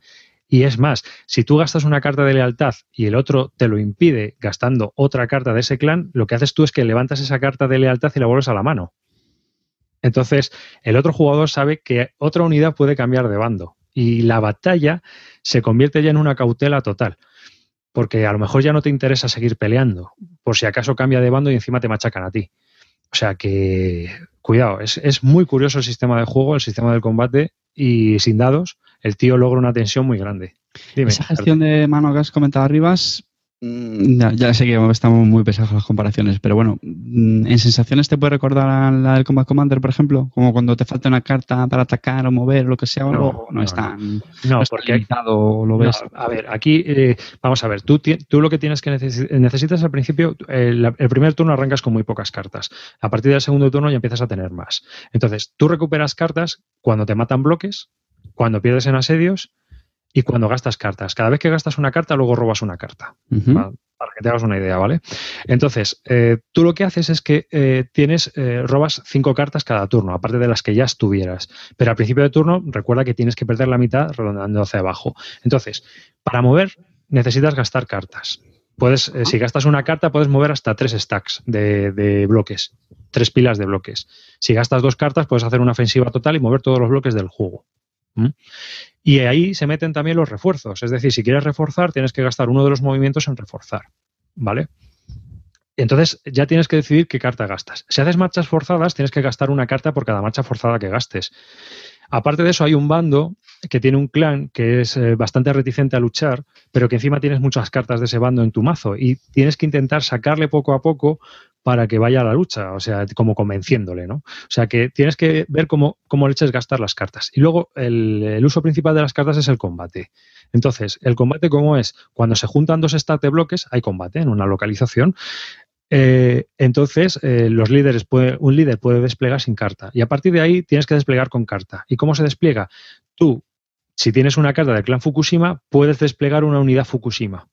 Si no tienes la carta del clan Fukushima, no puedes desplegar la unidad Fukushima. Así que puede ocurrir, lo que puede ocurrir es que tú no puedas atacar y que si te atacan a ti, ese, ese stat pues pierdas uno o dos bloques porque no les puedes, o sea, no les puedes rebatir en la lucha. Digamos que te han pillado una emboscada o que tú, esas, esas, esos clanes no quieren luchar en ese momento, ¿no? Y que tú te ves limitado en el ataque. Es la única puñeta que tienes si no te salen las cartas que tú quieres. Vale, yo tengo otra pregunta. ¿Es un estratego vitaminado? A ver, los juegos de bloques, los juegos de bloques son estrategos vitaminados, porque el nacimiento del juego de bloque viene del estratego. Eh, a Tom Dangles le gustaba mucho el estratego y lo que hizo fue adaptar el estratego como juego de mesa y abstracto a un juego, a un wargame. Y, de ahí nacieron los juegos de bloques, así que sí, es un estratego vitaminado. Vale. Siguiente, pregunta. ¿Con quién jugaste? ¿Qué edad tenía? Alberto. Con Alberto, cuando estaba jugando con Alberto Tavo, que supongo que tendrá más de 35, ¿no? Sí. Vale. Cuando jugasteis el Kokugawa nos dijo Coco Guagua, Coco Guagua, porque cuando ha dicho Tokuragua nos ha salido a todos, en el foro a mí, a todos, nos han dicho Coco Guagua, tío. Pero vosotros no veis cine, ¿o qué? ¿No, habéis visto la famosa Me cantó Alberto Tavo Coco Guagua porque no me lo creo.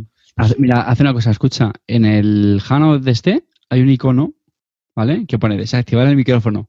Dale un momento, ¿vale? Troleos gratuitos, Barton.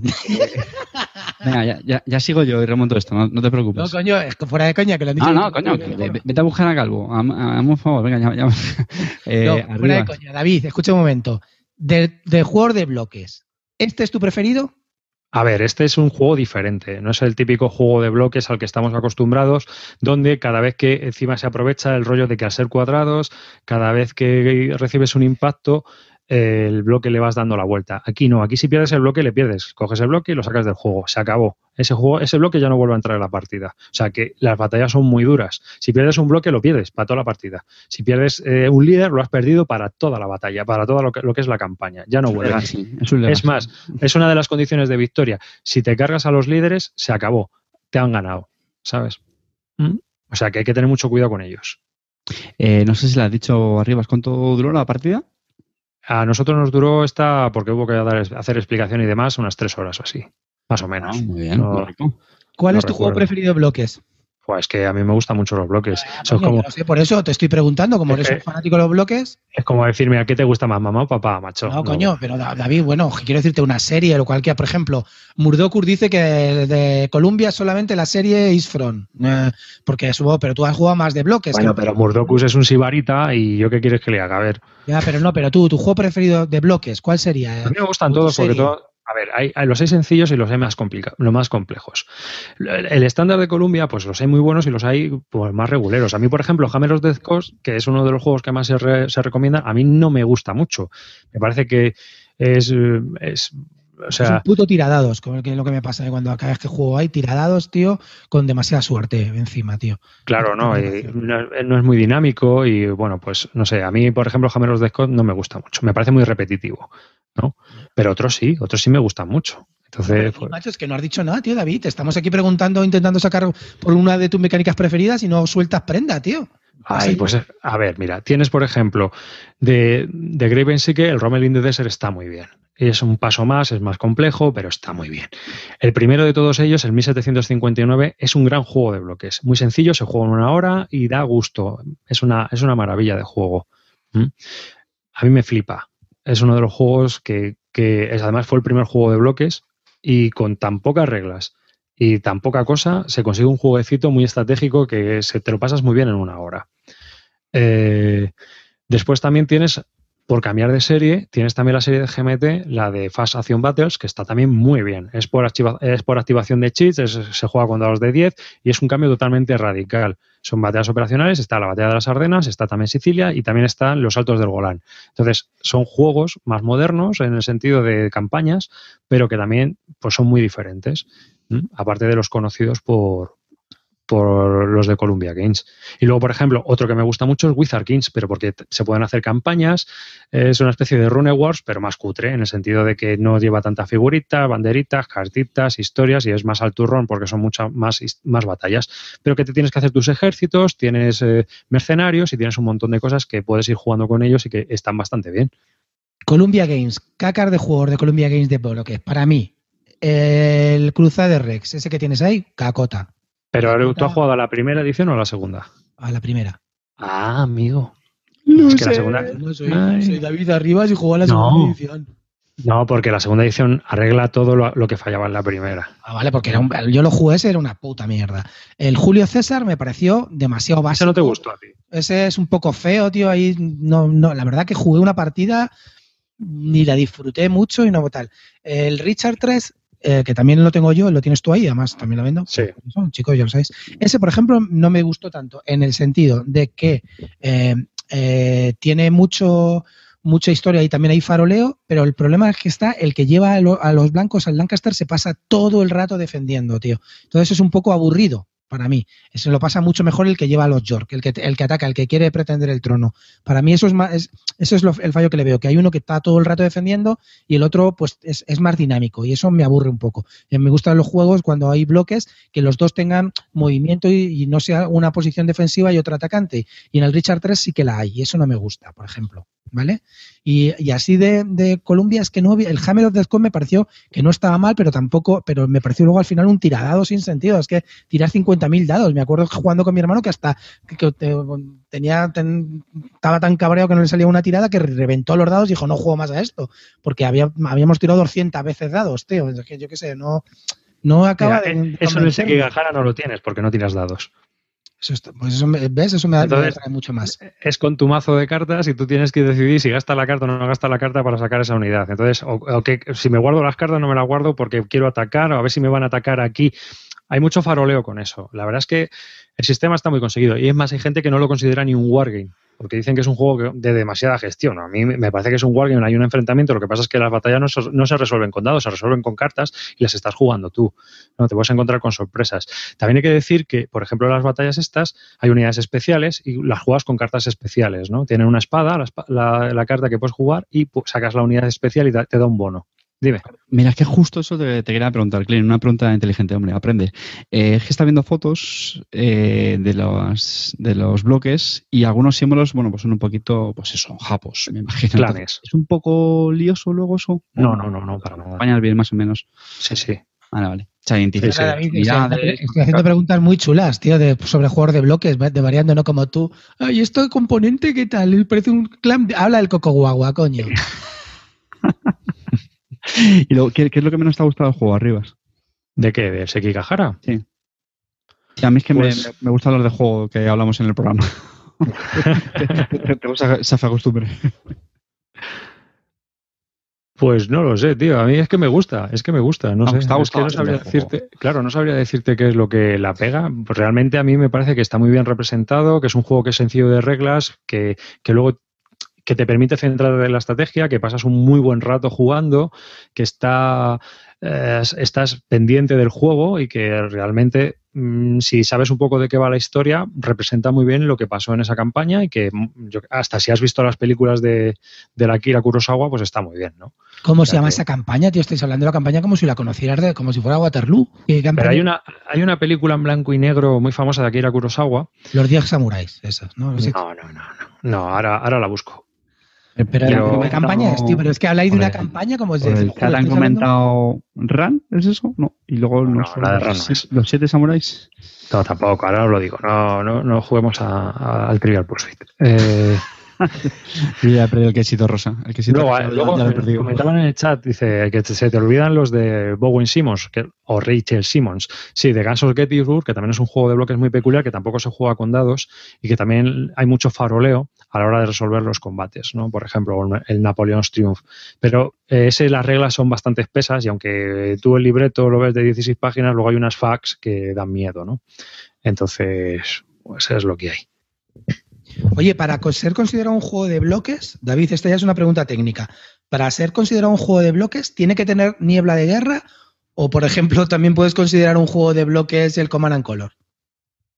No, yo al Command and Color no lo considero un juego de bloques. Creo que utiliza los bloques para representar las unidades, pero para mí un juego de bloques, eh, una de las características que tiene es eh, la niebla de guerra. Si no hay niebla de guerra, tú es que estás usando los bloques, pues igual que puedes usar los cubitos en otro juego, tío. Entonces eso no es un juego de bloques. ¿Triumph and Tragedy es un juego de bloques para ti? Sí, sí, tienes niebla de guerra. guerra.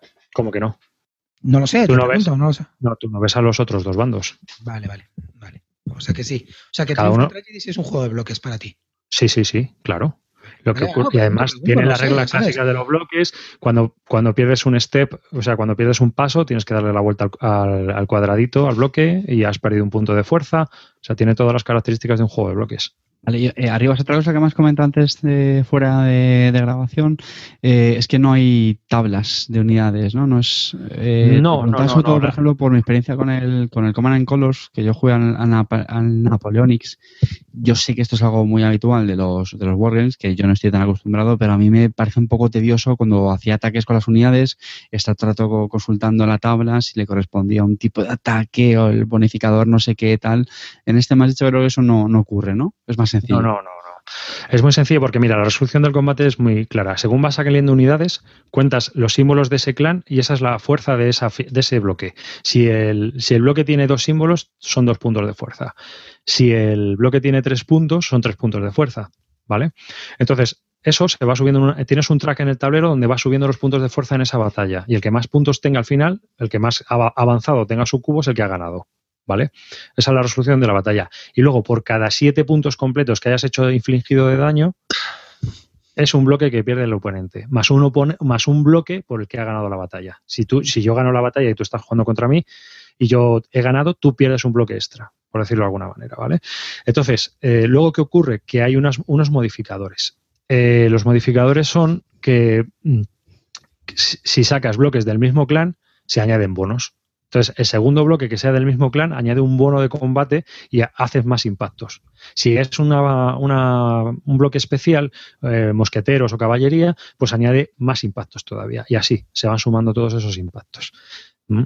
O sea, puede ocurrir al principio, a lo mejor en una batalla pequeña, pues eh, ganas 12-6, eh, pero hay batallas donde tienes a lo mejor 35 o 17 puntos, porque vas y, y, has sacado pocos bloques, pero vas sumando muchos bonos va jugando las cartas de forma inteligente y entonces pues eh, va sumando muchos, muchos, bastantes buenos. El mayor lío que hay realmente, y es la única tabla, es la tabla de movimiento, porque es al principio el lío que hay hasta que te haces un poco con el movimiento y te haces un poco cómo funciona, que si estás en carretera principal, si estás en carretera secundaria, que si avanzas con un líder, que si, ¿sabes? Ese es el único lío, es, es la única tabla que hay. Me parece no lo has comentado, es sistema de punto a punto, ¿puede ser? Por lo que he visto en las fotos. Sí, un sistema de, localización a localización. Vas de un sitio a otro. Si prefieres el sistema de punto a punto o el de zonas? Es que depende del juego, tío. Porque... Ah, yo qué sé, tío, David, yo te, te has dado cuenta que estoy haciendo preguntas técnicas, ¿eh? Aparte sí, sí, sí, claro, pero por ejemplo, si es, si es un juego sobre la Segunda Guerra Mundial, pues mejor por áreas, porque si es por localizaciones, puede haber localizaciones con un chocho ahí de bloques que puede ser muy gordo. Pero en cambio, si tienes eh, un, un, mapa de punto a punto en el Cruzado de Redes, como ocurre, o en el 1759, pues no hay problema. El problema de los, punto a punto es que ocupan demasiado espacio los bloques y luego se pierde un poco la, eh, la perspectiva ¿no? Mira, nosotros lo que hicimos fue incluso sacar cubos de otros colores para notar dónde estaban los castillos en posesión de cada uno, porque era un poco, si estaban los bloques encima no se veían. Entonces, aparte, eh, hay unas, unas ciudades de recursos que otorgan recursos a, a, quien, a quien las ocupa, pero los castillos son de cada uno, ¿no? Y se pueden asediar y tal. Entonces, lo que ocurre es que eh, nosotros poníamos también cubos de colores distintos dependiendo del bando que estuviera ocupando el castillo, por si acaso, por si había lío. O dónde estaba, también para saber dónde estaba el castillo. ¿Mm? Así que yo es un juego que si, a ver, si no has jugado Wargames, es un juego que está muy bien para iniciarse en, este, o por lo menos probar un juego de conflicto directo. ¿Mm? Directamente, porque es un juego estratégico, tienes, no es un lío de narices, realmente es una parte de la isla del Japón y el, tablero lo que te muestra pues son realmente tres líneas importantes de comunicación, puedes ir por el norte, por el centro, por el sur y, y luego ya pues eh, realmente pues es la estrategia que tú quieras para conseguir los puntos de recursos o intentar ganar al, otro venciendo a su líder ¿eh? o tomando el castillo de Osaka que es súper chungo de tomar. Así que eso es otra de las opciones que hay. Entonces, es un juego que, es muy sencillo de aprender, muy sencillo de reglas, tiene unos componentes alucinantes, muy de euro. Es decir, no vas a abrir el juego, vas a encontrarte un tablero de papel y vas a decir, madre mía, que me he comprado. No es el Living Earth, sino que es un juego que entra por los ojos, ¿no? La, las ayuda, la ayuda de reglas es una página de un DIN A4, o sea que, pero no es por las dos caras, o sea, es solo una cara y, y una vez que te has leído las reglas, con, en esa página viene todo todo. ¿no? Apenas necesitas alguna regla especial, pero realmente está ahí todo bien explicado y no hay ningún. los pasos del turno, los movimientos, el, combate, todo viene ahí. Y es un juego que, yo creo que es muy bueno para, para probar un juego de confrontación directa. Y si te gusta Japón, todavía más. En, nuestra cutre eh, escala esta que usamos de olvidable, es, es, esencial. Esencial. Para mí sí. Es un juego digno de, Nadie. Eres muy malo, tío. sí, pero es, un juego digno de estar. Pero, tío, va a estar a finales de este año disponible. Comprarlo si queréis un juego de estrategia de bloques que encima no lleva dados. O sea, no es un tiradados. Es un juego que se resuelve por cartas. y que va a tener salida si no te gusta, porque es un juego que va a gustar a la gente y que te lo van a adquirir. O sea, no te lo vas a comer con patatas. Realmente, si no te gusta, lo vas a poder sacar. Y si te gusta, lo vas a disfrutar. Vas a disfrutar una partida de este juego. Es un, es un muy buen juego. Yo que sé. Arriba, que no la has vendido, que sí. tío. A ver, a mí me la A ver, Carte, tú hazte una idea. Tú juegas al Netrunner, que es uno contra otro, es confrontación directa, ¿no? Ah, pues imagínate un tablero y vas moviendo también bloques, pero no sabes muy bien qué coño está en el tablero. No sabes qué lo que el faroleo, eso me ha hecho, clic porque me gusta mucho. hay mucho faroleo. Y es más, cuando te estás enfrentando al otro, no sabes muy bien ni qué fichas tiene, ni qué leches tiene en la mano de cartas, y si va a poder responderte, si vas a poder tú darle cera. O sea, Escucha un momento, ya mi última pregunta, y es lo que me va a convencer si lo compro o no. Porque por ahora me, está, me lo estás vendiendo, pero cuando hay una pelea, ¿tienes que consultar tablas? Que no. ¡Bien!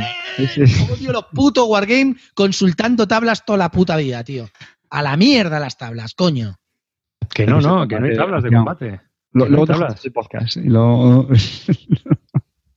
que no hay tablas, no hay tablas. Tú vas sacando la carta, vas sacando el bloque y simplemente tienes que ir sumando puntos. ya está. Ya Vuelve a estar disponible en tiendas, mm, nos avisas. A mí por lo menos. Vale, vale. Queda grabado. El tema ratas, que GMT. En, ratas, no, lo que fueron. Estamos en un GMT. Ojo, pillo, ojo para no. Lo, que hay es que hay un cambio en el tablero. En la segunda edición, a partir de la segunda edición, hay un cambio en, la, en, cómo despliega uno de los clanes. Pero vamos, queda muy claro. Y aparte de eso, no hay, no hay así nada más. Así que esperar a que salga la tercera edición y si os interesa, es un juego muy, muy interesante de pillar. Así que, sin más, eh, hemos estado hablando de Sekigahara, la unificación de Japón. He de decir que esto, eh, hay un libro, si os interesa un poco el tema, una novela histórica eh, muy interesante, que se llama Taiko. Son dos libros y es una de las novelas que se obligan a leer en Japón a todos los escolares, ¿no? Pero que es muy entretenida de leer, es una novela muy, muy chula, es, yo qué sé, cómo deciros, o sea, tipo, pues estas de posteguillo o así, ¿no? Pero está muy bien escrita, está muy bien hecha, es muy entretenida, te cuenta muchas cosas sobre el Japón de esa época y en la historia, el tío que murió, ¿no? Pues eh, por el rollo de las herencias y demás, pues es, la campaña de Sekigahara, ¿no? Pues eh, cuenta la historia de esa persona que murió. Entonces está muy bien. A mí me, es un gran libro y os lo recomiendo también, Taiko. No, no te olvides tampoco, tío, del tema japonés y del no sé si está, yo creo que está ambientado en esa época también, El Lobo Solitario y su cachorro de cómics brutales. En ese se inspiró Frank Miller para hacer 300. Si es que muy, muy recomendable. El Lobo Solitario y su cachorro. ¿eh? Además lo van a reeditar ahora otra vez. Así es que aprovechar. Que si os gusta el tema japo, este está brutal. Hemos estado hablando de Sekigahara, la unificación de Japón. Es un juego de 2011. Va a salir la tercera edición a finales de este año. Es un juego de Matt Calkins, de dos jugadores y unas tres horas de duración. ¿Mm? Venga, eh, Dinastíes. ¿Te hago la ficha, Clinito? Ya sabes que odio las fichas. Dinastíes. Heredad y no sé qué narices pone en alemán. Es de este año, 2016. Es un juego de Matías Kramer, publicado por la editorial preferida de Territorio Barton, Hassi Gluck. Es de 3 a 5 jugadores y una duración estimada de hora, hora y media. Y es Kramer, que esto habrá mucha gente que esté esperando lo que tengas que decir sobre este juego, ¿no? Bueno, vamos a ver, el tema de Kramer. Kramer, mm, para mí, solamente tiene por ahora un juego bueno, de verdad. Juego bueno de verdad, Lancaster. El, el el me pareció muy bien la primera partida. Ah, es Matías Kramer. Matías Kramer, que no hay que confundir con el amigo, con el Yayo. No hay que confundir con el Yayo Kramer porque además ni se, ni se escriben igual, ¿vale? Entonces, Matías Kramer tiene para mí realmente un juego muy bueno que es Lancaster. El, el este no me gustó, le jugué la primera partida, me pareció bien y luego ya más partidas no me gustaron. Me pienso que la rejugabilidad baja con más y luego también tiene el famoso, el de las losetas que me estáis troleando toda la vida, el, de la Escocia y los barriles, como Glenmore, Glenmore. El Glenmore, que una vez que lo juegas varias partidas, también para mí le falla la rejugabilidad y me parece un poco aburrido. ¿Vale? Entonces tampoco estoy hipeadísimo con el Kramer este, ¿vale? Ahora a ver qué nos ha sacado. Y, y Rococo están apuntando también aquí en el. Ah, bueno, es verdad, Rococo, Rococo también me gusta, tiene razón. perdón, Rococo y Lancaster son los que me gustan. Los otros dos me parecen bastante. tenemos. Bien, la audiencia aquí está brutal. Pero ahí, o sea, salvo Rococo y Lancaster, vale. Ahora, ¿con qué nos encontramos? Bueno, pues nos encontramos fundamentalmente con un juego de mayorías. No os olvidéis, este juego va de mayorías. Aparte, tiene, junto a para colocar las mayorías en el tablero, tienes que hacer un manejo de cartas, que eso la, la, mecánica está basada fundamentalmente en cómo gestionas las cartas, porque juegas una carta y haces una acción de las cinco posibles, ¿vale? Pero no te olvides nunca del objetivo del juego, que es colocar mayorías. Hay una cosa que es curiosa en este juego, que las mayorías eh, normalmente cuando tú piensas en un juego de mayorías, piensas en el grande y en este tipo de juegos en donde eh, se barren los tableros en dos segundos y eh, tan pronto estás dominando una zona como dejas de dominarla. Aquí no, no te confundas. Las mayorías que colocas es, no te las barren, se quedan ahí, salvo que en la segunda, de la segunda a la tercera ronda no puedas mantenerlas con, con unos cubitos que son necesarios, pero generalmente que eso es difícil que pase, pero bueno, generalmente se quedan ahí. Con lo cual, ten en cuenta que lo que vayas colocando ya desde la primera ronda se va a quedar hasta el final. Y eso a lo mejor la gente lo tiende a olvidar. Es un juego de mayorías en ese sentido un poco diferente. Es decir, no te barren, no te barren a la primera. Con lo cual, ¿qué nos encontramos? Que mm, en cada ronda recibimos, eh, eh, depende del número de jugadores, un número determinado de cartas. Normalmente hoy hemos jugado a cinco, recibes cuatro cartas, creo que con cuatro recibes cinco, ¿vale? Con lo cual tienes eh, cinco acciones para hacer por ronda y, el juego se juega a tres rondas. Con lo cual, si no robas más cartas, vas a tener 15 acciones para jugar la partida. ¿Vale? Estas acciones son cinco, son, son, muy fáciles. Dos que se llaman colocar un príncipe o colocar una princesa en el lado determinado del tablero, que hay un tablero que tiene un mapa con, con, cuatro, con cuatro regiones, que son España, Francia, Inglaterra y el, y el Imperio Germánico, con lo cual una de las, estas dos acciones que te cuento es colocar un príncipe o una princesa, pues es colocar uno en el tablero en una de las ciudades que te diga. Otra acción es coger recursos, es colocar un recurso a través de barcos. Otra acción que es eh, eh, jugar unos personajes, hay ocho personajes tipo, pues tipo ciudadelas y puedes jugar uno, le das la vuelta y lo utilizas. Y, ya la última acción, que es jugar una acción especial, que las cartas, ah, muchas de ellas tienen una acción especial, que la juegas y es una, una, acción especial que hace la carta. Y luego ya viene la acción de pasar. Bien, pues con estas cinco acciones y estas cartas ya te digo que tienes que gestionarte la mano para ir jugándolo de esta manera. Pero te vuelvo a decir que el objetivo es hacer las mayorías. Cosas curiosas que tienen estas mayorías. Vale, pues eh, conforme te coloques en, el tablero, si colocas un hombre o una mujer, hay un lado de los dos que es poderoso. No, tiene por qué ser poderoso el hombre o la mujer, sino depende de, la ciudad en la que te coloques, pues el hombre es más poderoso o la mujer es más poderosa. Entonces, cuando eh, hayas colocado el, muñeco en, el, tablero, pues luego tienes que esperar a que otro coloque otro muñeco en la misma ciudad que tú, porque tú no puedes, para, para lo que se llama realizar una boda, porque tú no puedes realizar una boda endogámica contigo mismo. Con lo cual, cuando se realiza esta boda, la parte dominante, esto es curioso, hay una parte dominante y una parte dominada. La parte dominada tira tres dados, de esos tres dados tiene que hacer un lote y de ese lote los coloca como él quiere, tiene que hacer, por ejemplo, dos y uno. Entonces, la parte dominante elige los dados que ha hecho la parte dominada. Y con lo cual hay un poco de estrategia a ver cómo distribuyes las, el que tiene, el que, el que sabe que se va a llevar solamente un dado, a ver cómo lo distribuye para que el que se lleve dos, pues lo, se lleve lo menos posible y a ti te quede una buena tajada. Y eso también ocurre con la parte de recoger recursos. Lo recoger recursos es colocar ahí cinco recursos en tres barcos, pues tú colocas a uno de tus muñecos en un barco con una acción que es colocar recursos, en el, irte al barco, y cuando el segundo coloque también una, eh, otro muñeco en el barco, es decir, cuando haya dos muñecos en el barco, pues entonces se hace otro lote. Con esos cinco recursos que hay en el barco, el que hace el lote, el, el, el, que va segundo, hace el lote y puede elegir pues cuatro y uno o tres y dos. Y entonces el, el, que, el que iba primero o el que estaba en la parte dominadora, pues va a elegir el lote que le ha hecho el segundo. Es una mecánica que ya estaba en el, en el San Marco, ¿vale? Con lo cual, eso es una mecánica curioseta. Y a partir de ahí, pues ya te lo digo, después de jugar las, las acciones durante tres rondas, mm, eh, puntuaciones intermedias y una puntuación final. Hay otra ronda también que coges objetivos secretos y tal, pero bueno, la puntuación ya te digo que es las mayorías. ¿Qué me ha parecido después de todo este rollo que os, que os he dicho? Pues mira, me ha parecido un juego muy entretenido. Me ha parecido un juego muy típico de, de Hamsing es decir, es un juego medio, no es, ni, no es ni, ni, profundo porque es fácil de explicar, luego las acciones son muy fáciles, ni es un juego ligero. Pero eso sí, está muy bien testeado y se nota. También te digo que, también te digo que este juego es de 3 a 5, pero este juego está pensado para 4, fundamentalmente. A 5 también pirula bien, a 3 creo que no, porque los juegos de mayorías pasa con el grande, son para jugarlos con gente porque si no, no pierde toda la chicha. Y aquí hay es una parte muy graciosa el tema de las bodas. Hay mucho cachondeo en la mesa, hoy nos hemos pasado riendo toda la boda con cásate conmigo, no que estás calva, no que tal, no sé qué. Así con todo el cachondeo, pues te ríes, ¿no?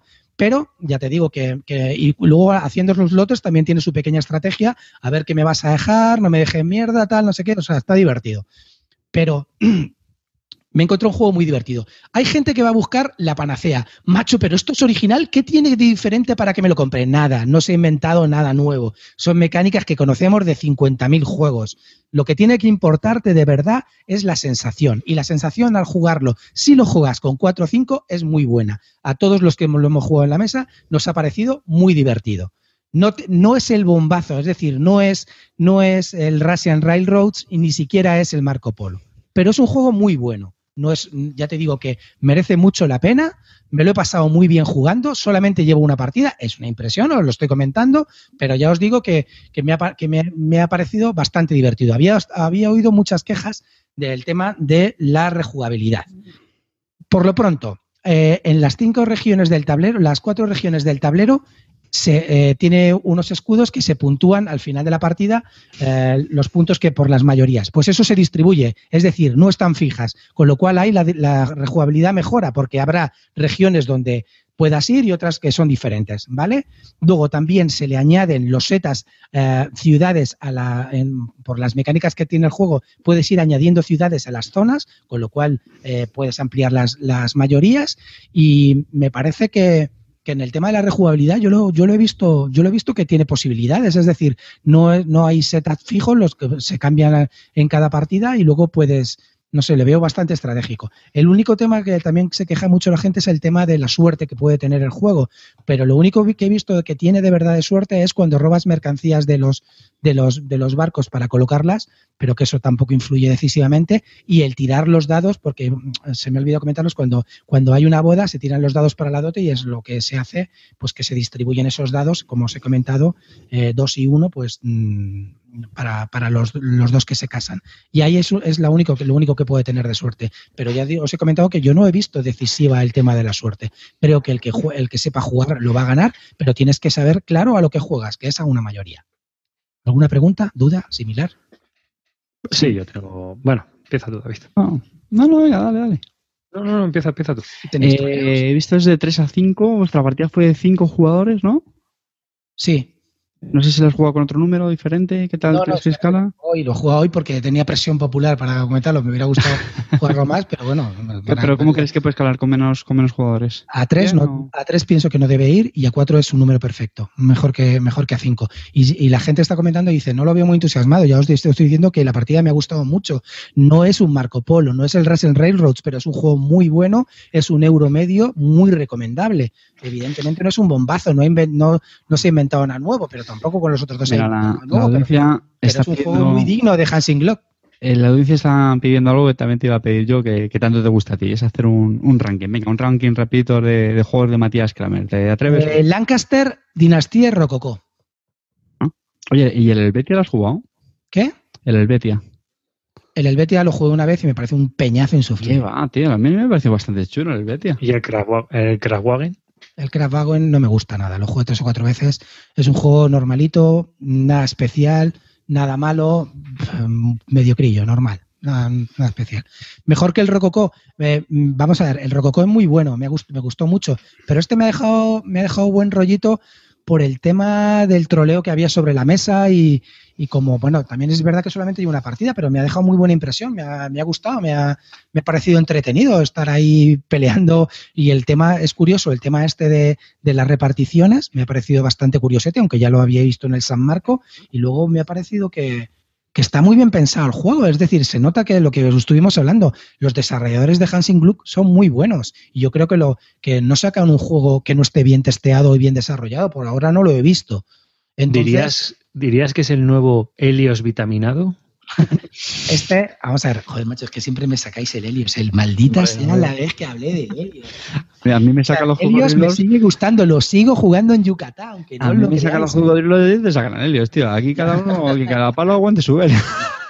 Va, vamos a ver, yo creo, va, también te comento, el juego lo pillé por 35 euros. Ahora vale 45. No sé, 45 a lo mejor es un poco caro. A esperaros a que baje. Yo lo pillé por el pre-order este que hicieron en Filibert y a 35 me parece un precio cojonudo. Y me parece un juego muy bueno para tenerme. Yo, de hecho, ahora mismo estoy deseando jugarle una segunda partida. A lo mejor cuando lleve tres o cuatro digo, bueno, pues la verdad que la rejugabilidad falla o no sé qué, pero me, tengo ganas de jugar una segunda partida. Los cinco que estábamos, a los cinco nos ha gustado, que ya sabes que esto es vale, difícil. Vale. Porque la, te... gente dice, va, esto es una mierda, tal. Todos queremos jugar. No, a ver, ahora sí. Eh, las críticas que tiene al azar porque por lo que yo he leído es bastante cambiante durante el, el desarrollo del juego, cambian muchas cositas. El azar. Vamos a ver, el azar. Eso azar, que tanto odiáis. El azar, el azar sinceramente, no, yo no lo odio. A mí, a mí me gusta, a mí me gusta que haya azar porque si no se convierte en un ajedrez y el que más partidas tiene gana siempre. Pero es, es decir, no, yo soy un, no soy un Eurogamer típico. A mí me gusta el azar, no me gusta el azar descontrolado en que ya sea, se convierte en un Ameritrash, pero me gusta que haya azar, ¿vale? Porque si no, pues entonces pierde un poco la gracia y se convierte en el que más partidas tiene gana. Ahora, eh, el azar solamente lo veo cuando sacas mercancías para el barco, pero eso da igual porque tú luego puedes elegir entre tres barcos, con lo cual se distribuye un poco, se hace, se randomiza un poco. Y luego, eh, en el, y, otro, y el otro sentido es que cuando hay una boda, se tienen que tirar tres dados. Y de esos tres dados, el que, la, el que está en la posición inferior, no dominante, hace un lote con dos y uno. Entonces, el que tenga la posición dominante del lote que ha hecho el otro va a elegir dos dados. Pero bueno, pues ya te digo que en ese sentido estás tú para, para ponerle un cebito y tú quedarte el dado suelto eh, para que, que, a lo mejor te beneficie a ti más. Pero claro, yo qué sé, el azar, pues ese es el único azar que le veo. No hay, no hay más azar. No, no, no se saca, no hay otra cosa de tirar dados, de colocarte en no sé qué. No, no hay más. Entonces, no sé por qué la gente dice que influencia tanto. Se puede combatir perfectamente. Bueno, ya es una, una crítica que he leído. Las cartas. Pero es que las cartas, mira, de las cinco acciones posibles, cada carta siempre tiene tres, menos una carta que es un comodín que puedes jugar los cinco, ¿vale? Entonces, es muy raro que de las cuatro o cinco cartas que te toquen no, no te salga ninguna con la acción que tú necesitas. Es muy raro. ¿Puede darse? Sí. ¿Y ahí puede ser el azar decisivo? También. Pero ya te digo que, bueno, que es mitigable, pero bueno, sí, ahí está. Ese azar, ese, ese es el azar que, que, mayor, que más nos puede afectar. Bueno, pero ¿qué le vas a hacer? Eso las cosas, si no, a lo mejor no hay ni juego, leches. ¿Mm? Claro, ver, no, algo. Que, pues yo creo que el azar, yo siempre lo he pensado. Y es que a mí me pasa cuando, cuando un juego, normalmente cuando no hay nada de azar, el que ha jugado más partidas siempre va a ganar, por mucho que el otro sea más listo, lo que sea. Tiene muchas más posibilidades de ganar porque conoce la experiencia, porque sabe lo que va a haber, etcétera. Entonces, no tiene mucho sentido, por ejemplo, jugar al Kailus con alguien que tiene, tú llevas 100 partidas y el otro lleva 10, pues el 95% de posibilidades de que te gane, hay un, hay un 5% de posibilidades que te gane, incluso menos. ¿Sabes? Entonces, yo qué sé, pues a mí el Kailun me flipa, pero claro, es que al final se reduce a quien lleva más partidas que el otro. Bueno, pero eso como pasa yo en casi todos los, los Euro, Euro, Euro Games. Bueno, hay, hay algunos que no. Sea. El comentario chorra es un poco feo, ¿no? A mí me gusta, tío. Vamos a ver, tío, me parece que está bien dibujado. Yo veo un mapita, yo veo un mapita escuditos y me vuelvo loco, tío. ¿Qué quieres que te diga? Y, sí, sí. y luego está todo muy claro. Los, los, vamos a ver, también aparte del dibujo. A mí eso me recuerda un poquito. Diga eso a alguien que le guste la automanía, lo mato. A mí me recuerda un poquito al, al este al Lancaster, ¿no? En cuanto al mapita y eso, de ahí súper guay. Mucho más bonito. A mí el mapita me parece chulo. Es verdad que a lo mejor me parece un poco estrecho porque hay que meter luego nu nuevas ciudades y se queda un poco estrechito, pero tampoco nada grave. Y luego está todo muy claro, tío. Es que es, es que es clarísimo el mapa, está todo perfecto. Entonces no necesito más, de verdad. Los componentes son chulos. El, el, eh, el libro de instrucciones es a color. No sé si os lo he comentado. Deja Gluck, tío. Anda. A ver. Eh, bueno, eso es que... lo, que está comentando, lo del toro de Osborne es para matarlo. La verdad que sí, cojones, coño. ¿Cómo se les ocurre poner? Primero que se, en vez de que se llame España, se llama Hispania. Que eso yo en la Edad Media no he visto ninguna región que se llame Hispania. Y luego, lo segundo, tío, en el Renacimiento, Hispania no, no tal. Y luego que me aparezca el toro de Oborne, tío, pero ¿en qué estaba pensando el diseñador? ¿Qué tipo de sustancias psicotrópicas había Pero si, si, le han puesto sevillana bailando flamenco, tampoco es tan grave, ¿eh? De verdad, tío, en serio. No, no, no, no, piensas en el... No, tendría que volver el, el gran capitán y volver a invadir Alemania, cojones, coño. O en Nápoles. Tendría que irse a Alemania a invadirla, coño. Oye, gran capitán, que sepáis que, sepáis que nació en mi pueblo, ¿eh? sí, es verdad. Y está enterrado en Granada.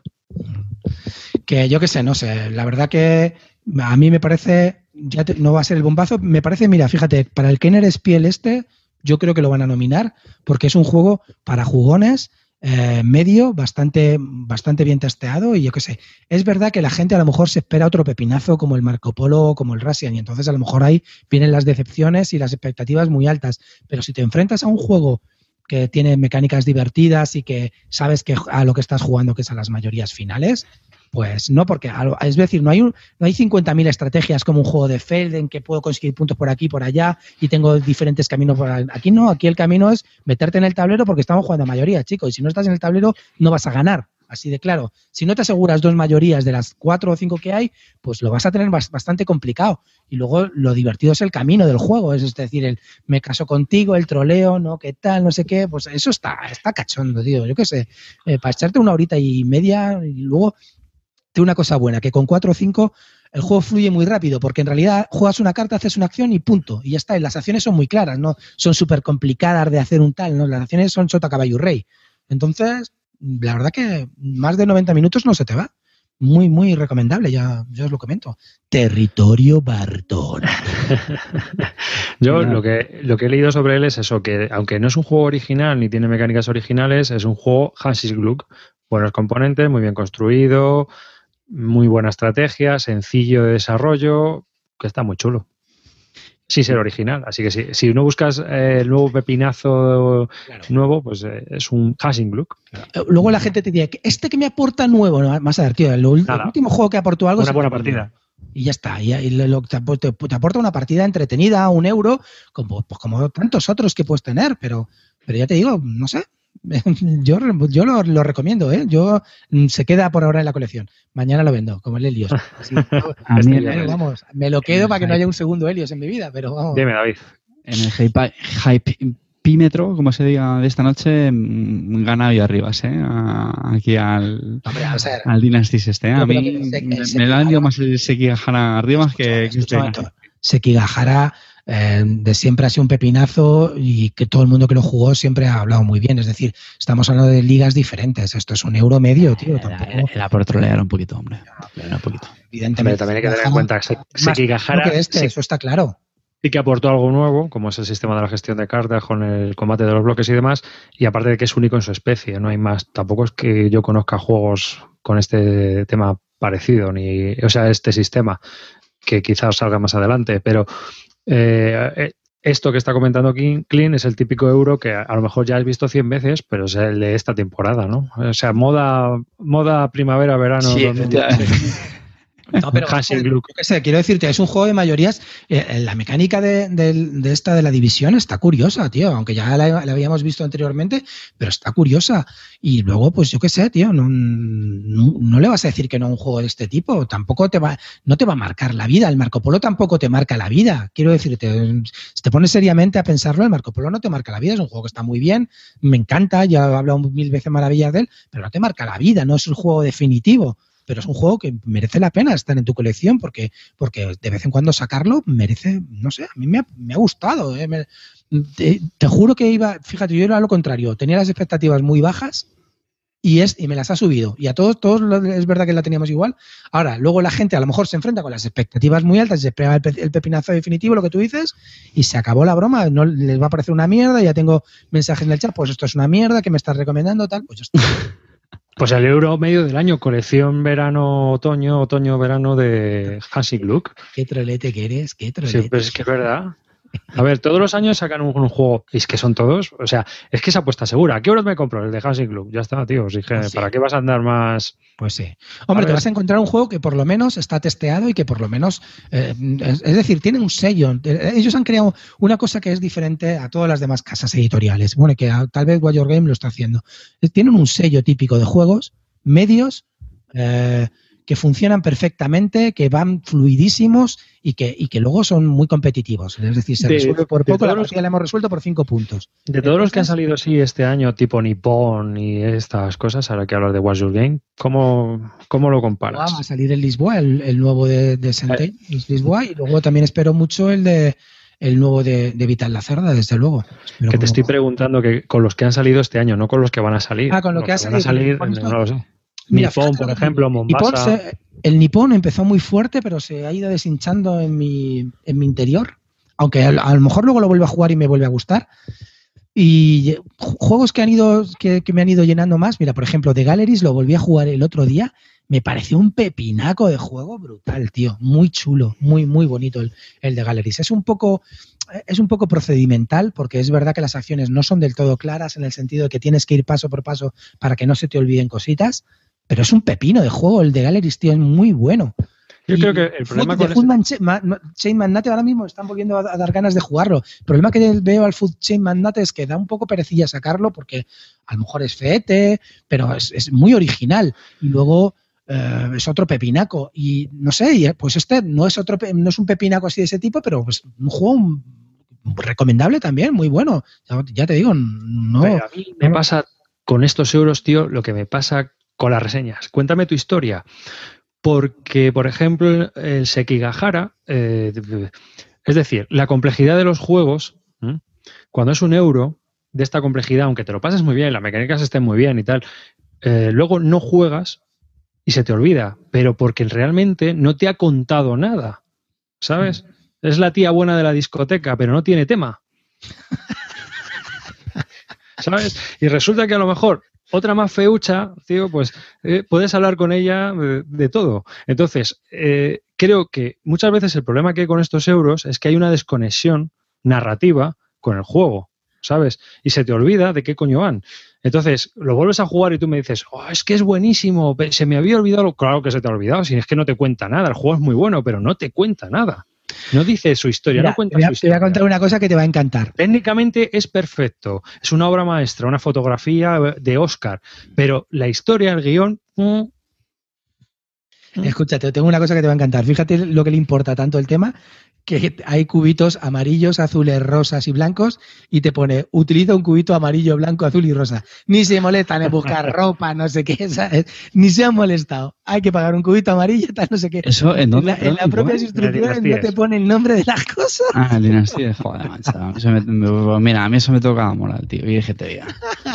Me da un coraje. Claro, pero, pero joder, ¿cuántas páginas de instrucciones, o sea, qué complejidad tiene más o menos el Dynasty? El, juego, el juego es muy fácil de jugar. el Kairos tiene dos páginas también y lo llama de la comida y, No, pero no me refiero a eso, David. Me refiero a que, a que es un juego sencillo, lo puedes sacar y lo puedes jugar, ya está. Pero un juego que tiene 16 o 24 páginas de reglas, ya, tío, o tienes una conexión narrativa buena o, es que cada vez que lo juegas te pegas un tiro porque tienes que releerte las pues reglas. Eso es lo que hemos hablado mil veces, de esos son los euros que a mí cada vez me dan más pereza. David, yo creo que esto te lo pasarías bien, ¿eh? Fíjate lo que te digo. En el tema de las del reconozco que es justo un ejemplo de los que hemos hablado al principio del programa, de que con más partidas seguramente lo disfrutaría más. ¿Cuál? Con The Galleries, el que has comentado tú. de Galleries, de Galleries con, o sea, yo te juro que la última partida que eché y eso que fue a dos, me pareció muy, muy bueno, tío. Me pareció no sé, a tres o cuatro tiene que, tiene que molar también otra vez mucho. Tengo un montón de ganas de volverlo a jugar al de Galleries. Y luego, o yo qué sé, este está en el, mira, este está en la misma categoría, por ejemplo, que el Gran Austria Hotel, que la Granja, que todo esto, pues un juego divertido de jugar, que me apetece jugarlos, de vez en cuando los saco y digo, ah, qué juegaco, tal, no sé qué. Evidentemente no me voy a acordar de la partida de la Granja de hace tres meses, eso no me voy a acordar, ¿vale? Pero yo tampoco busco partidas épicas, busco entretenerme durante una hora y media que me lo pase guay diga, hostia, qué juegaco, qué bueno, tal, y ya olvidarme. tampoco necesito estar acordándome de esas cosas. Para acordarme de cosas o cosas que me marquen, me leo un libro o un cómic. Punto.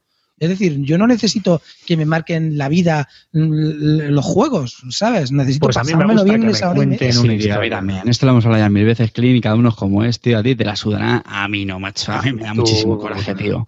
Como cuando me empiezan a explicar un juego, o sea, el juego recién puesto. Venga, te lo voy a explicar. Pues mira, eh, coges este cubo y no sé a tomar por culo, tío. O sea, cuéntame qué es esto, cómo se llama, dónde estamos, qué tenemos que hacer, qué somos, tío. Aunque sean 30 segundos y aunque a ti te la sude, a mí no, tío.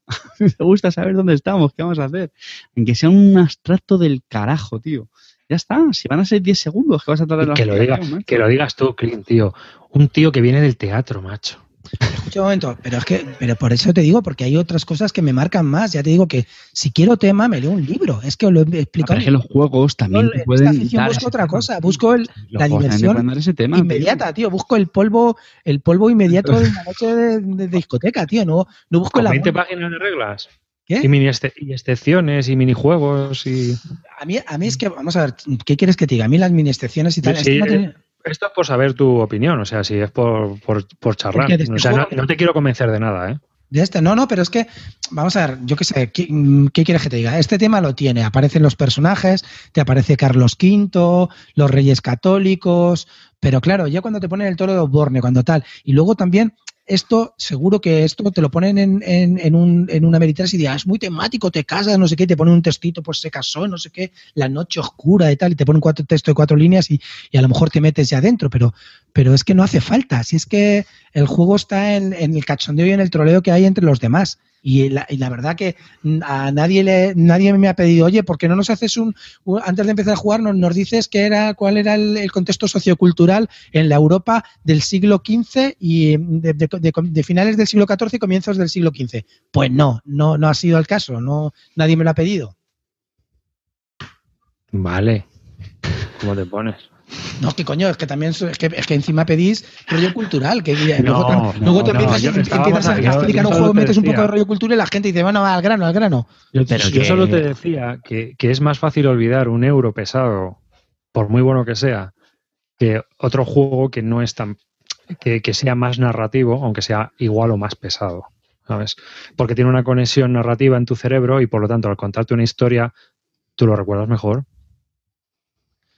Pero ¿Es así o no? ¿Me estás diciendo que Carte piensa cuando juega al Nippon que estamos en la era Senji, no sé qué? estaba ya, pero el, tema del el, Nippon seguro que es mucho más sencillo. Joder, macho, yo tengo aquí delante el Ilvecchio, dos páginas de reglas. Es que me da igual la conexión narrativa. Si quiero jugar, en 10 eh, minutos estoy jugando. ¿Vas a poner a hablar de la Italia del Renacimiento? No, que no, quiero hablar de. No, de los no, no me jodas. Estoy hablando, estoy hablando de la complejidad de los euros. Yo me estoy metiendo con la complejidad, no me estoy metiendo con la, la narratividad de uno o de otro juego, sino que digo que si yo estoy jugando un euro, prefiero que sea un euro de reglas sencillas porque enseguida estoy jugando. No tengo otra vez que releerme un chorro de excepciones, un chorro de reglas. Si quiero leerme un chorro de excepciones y un chorro de reglas, me leo el Europa en Gulfet, ¿sabes? Claro, quiero decirte, por eso te digo, David, por eso a ti te gustan los juegos, los wargames, y yo te entiendo, y a David le gustan más los temáticos, ¿vale?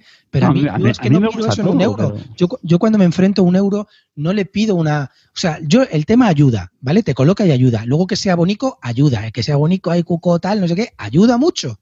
Los componentes ayudan. Los mapas chulos ayudan. ¿Vale? Es decir, me veo la autonomía y el mapa este, pues prefiero el mapa este mil veces. Y los componentes bonitos. Luego, el tema, sinceramente, para lo que yo estoy buscando, que estoy buscando, lo que estoy diciendo, una partida de una hora y media con diversión, me lo pasé bien, tal, no sé qué, pero no busco recordarla tres meses después como si me hubiera echado una batalla, la batalla de Waterloo con otro tío siete horas jugando. No busco eso. Yo, vosotros a lo mejor buscáis eso más, o en el último Toilet Struggle, mira tal, no mm. sé qué, aquello fue tensísimo, tal. No busco eso, no es mi, mi objetivo. Entonces, como no es mi objetivo, ni creo que sea el de los euros, pues ya está, estamos No, pero yo, busco dos cosas cuando juego. Y lo puedo sentir con un euro, lo puedo sentir con un Wargame, lo puedo sentir con un temático. Porque un temático, hay muchos que dicen, es temático, pero la narración la tiene en el culo, porque al final es una carta con modificadores. Más uno, más dos, menos uno, más dos, tira un dado y o sea, no tiene tema nada. Perfecto, ahí me, ha dejado, me lo ha dejado huevo. El Eldritch Horror. Yo he jugado a gente que se considera súper temática al Eldritch Horror y al final no leían los, los textos de ambientación. Directamente iban a lo que tenían que hacer, no leían de qué iba, tal, tal, no sé qué. Pasaban de historia, iban al grano. En el Arcan Horror lo mismo La gente no lee el texto ya al final. Mira lo que tienes que hacer y punto. Y a mí que no me digan que eso es temático, porque no es temático. No, no, no es. Bueno, es otras cosas. También es cualquier cosa que hagas, tío, ya de forma muy eh, repetidas veces, pues, hombre, evidentemente mecanizas eh, ese proceso y, pasa eso. Pero eso no significa que las primeras partidas a lo mejor no, no sé, sí que no ambientarán mal las partidas o no sé, o tampoco hay que, hay que verlo así, ¿eh? Ya, pero, pero yo, yo entiendo lo que quiere decir Clean y es que muchas, muchas, veces eh, tú coges un temático y al final es un montón de modificadores para arriba y un montón de modificadores para abajo. ¿Que tú te montas la película?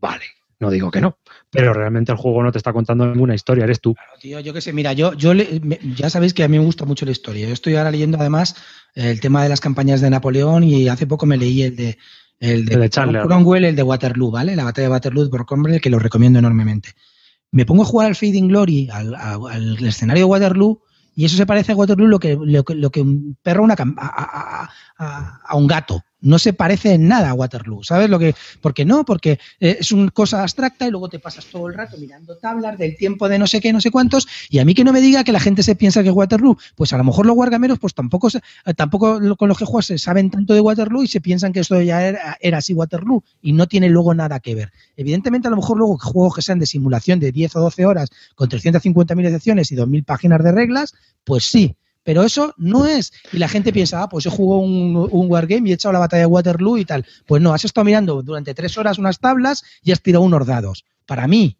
para mí. Pero claro, cada uno se puede meter como le dé la gana. Y yo no me, yo no me meto con eso, me parece yo no creo, Yo no creo que mayor complejidad sea mejor simulación, ¿eh?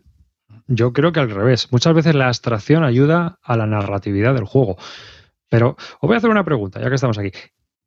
Cuando juegas, ¿qué buscas en un juego para que te te mole. Yo ganarle a los demás. Ese es mi objetivo. Jugar con cuatro tíos y ganarle. Pero ya está. ¿Tú qué buscas, David? Depende del juego, es que es así de sencillo, tío. Es cada juego tiene objetivo. ¿Eh? Que este me ha mentido, no le creo, pero. Si quieres algo de una forma muy, muy, muy, muy, muy, muy general, ¿vale? Por no dar una respuesta muy esquiva, fíjate que, que, me, que me hagan desconectar. O sea, que es una cosa que diga, hostia, han pasado ya X horas, no sé, que no, se me haga pesado. Pero es que depende. Si es un partido, lo que busco es divertirme. Si es un euro, pues. es, ese pues es el estado. Cabeza. Para mí también. a mí me pasa con los 18XX. Para al otro, un 18XX, pues igual, es que eso me encanta que me, me paso cinco horas voladas. De pie. Sí, de pie. O sea, es que depende muchísimo del juego.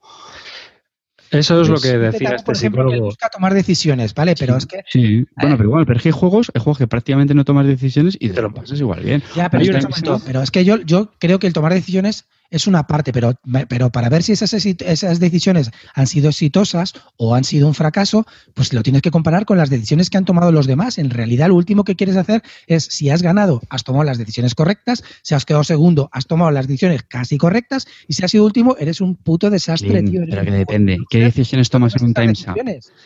¿qué decisiones tomas en un time's up, tío? Ninguna. Pero es que, escúchame, filler yo no juego, ¿vale? Estás con un euro, con un euro un mustio y un. Vale, yo te estoy hablando de juegos de. Cuando dice, ¿qué buscas en un euro? Pues yo busco competir con los demás y pasármelo bien. Aparte de pasar, Eres un Eurogamer, tío, y efectivamente en un Eurogame peleando por el, por el, título me pongo tenso cuando, joder, el otro día estaba jugando al Canva con Imisut y estaba nervioso en, en la última ronda eh, de la puntuación final. Estábamos los dos ahí. Pero porque 6 Eurogames no salís de ahí, tío. Otros juegos, por ejemplo, los temáticos. Pues yo el temático lo que busco es pasármelo bien, incluso ambientarme un poco. Tú dices que no, pues yo sí me ambiento, yo lo he contado mil veces. Yo cuando he jugado al Destiny con mi hermano, nos troleamos mucho con los personajes que llevamos, nos decimos frases chorras, o cuando jugamos a la guerra del anillo y cosas así. Entonces, cada tipo de juego, pues hay que pedirle una cosa y ya está, nada más. Lo que pasa es que tú pues te, metes ahí en tu universo Eurogame y ya está. que no pasa nada, no tiene nada malo.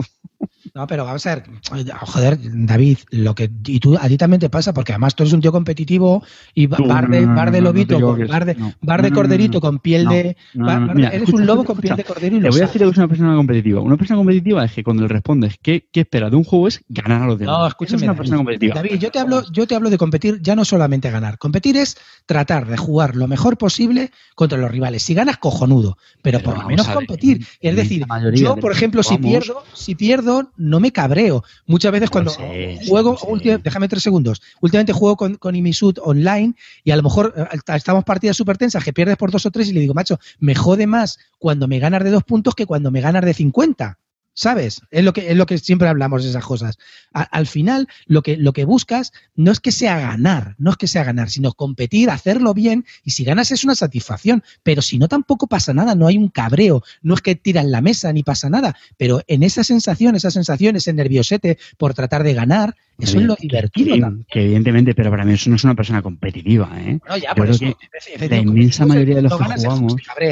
Pero yo te hablo de eso, el, competir es como, yo qué sé, como cuando hablan en los, como dice Cholo Simeone, hay que competir, competir es, si puedes ganar, ganas, pero por lo menos estar luchando por, por, hacerlo bien, ¿vale? Porque hay gente que juega por jugar, pues eh, a mí, con ese tipo de gente, que es otra cosa que hemos hablado muchas veces, pues a lo mejor no me gusta jugar, gente que a lo mejor no compite mucho, que está ahí jugando por pasar el rato, pues no me divierte. Hombre, una cosa es competir y otra lo que llaman en eh, los juegos de miniatura los culoduros, ¿no? Que es aquí mirando el reglamento y aprovechando cada resquicio para sacar ventaja. Sí, sí, a ver, hombre, pero yo creo que la inmensa mayoría, hombre, pues jugamos para, para hacer lo mejor posible. Hay algunos que se lo toman más en serio, otros no.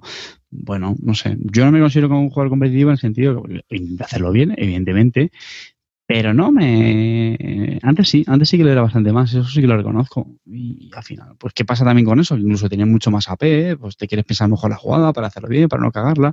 Y también un poco relacionado con eso, al final fue más el decir, mira, ya está, tío, voy a hacer esta. Las primeras partidas, sobre todo, vamos, como jugamos muchas solas partidas, son una única partida, pues dicen, mira, tío, la primera partida para ver cómo va el juego y ya está.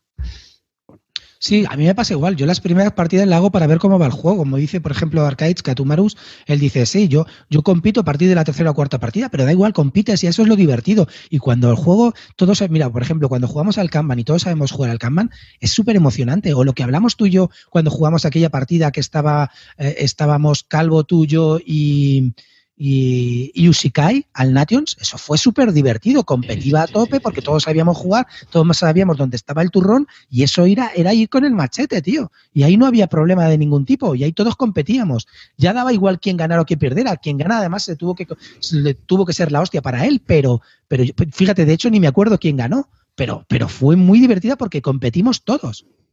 ¿Me explico o no?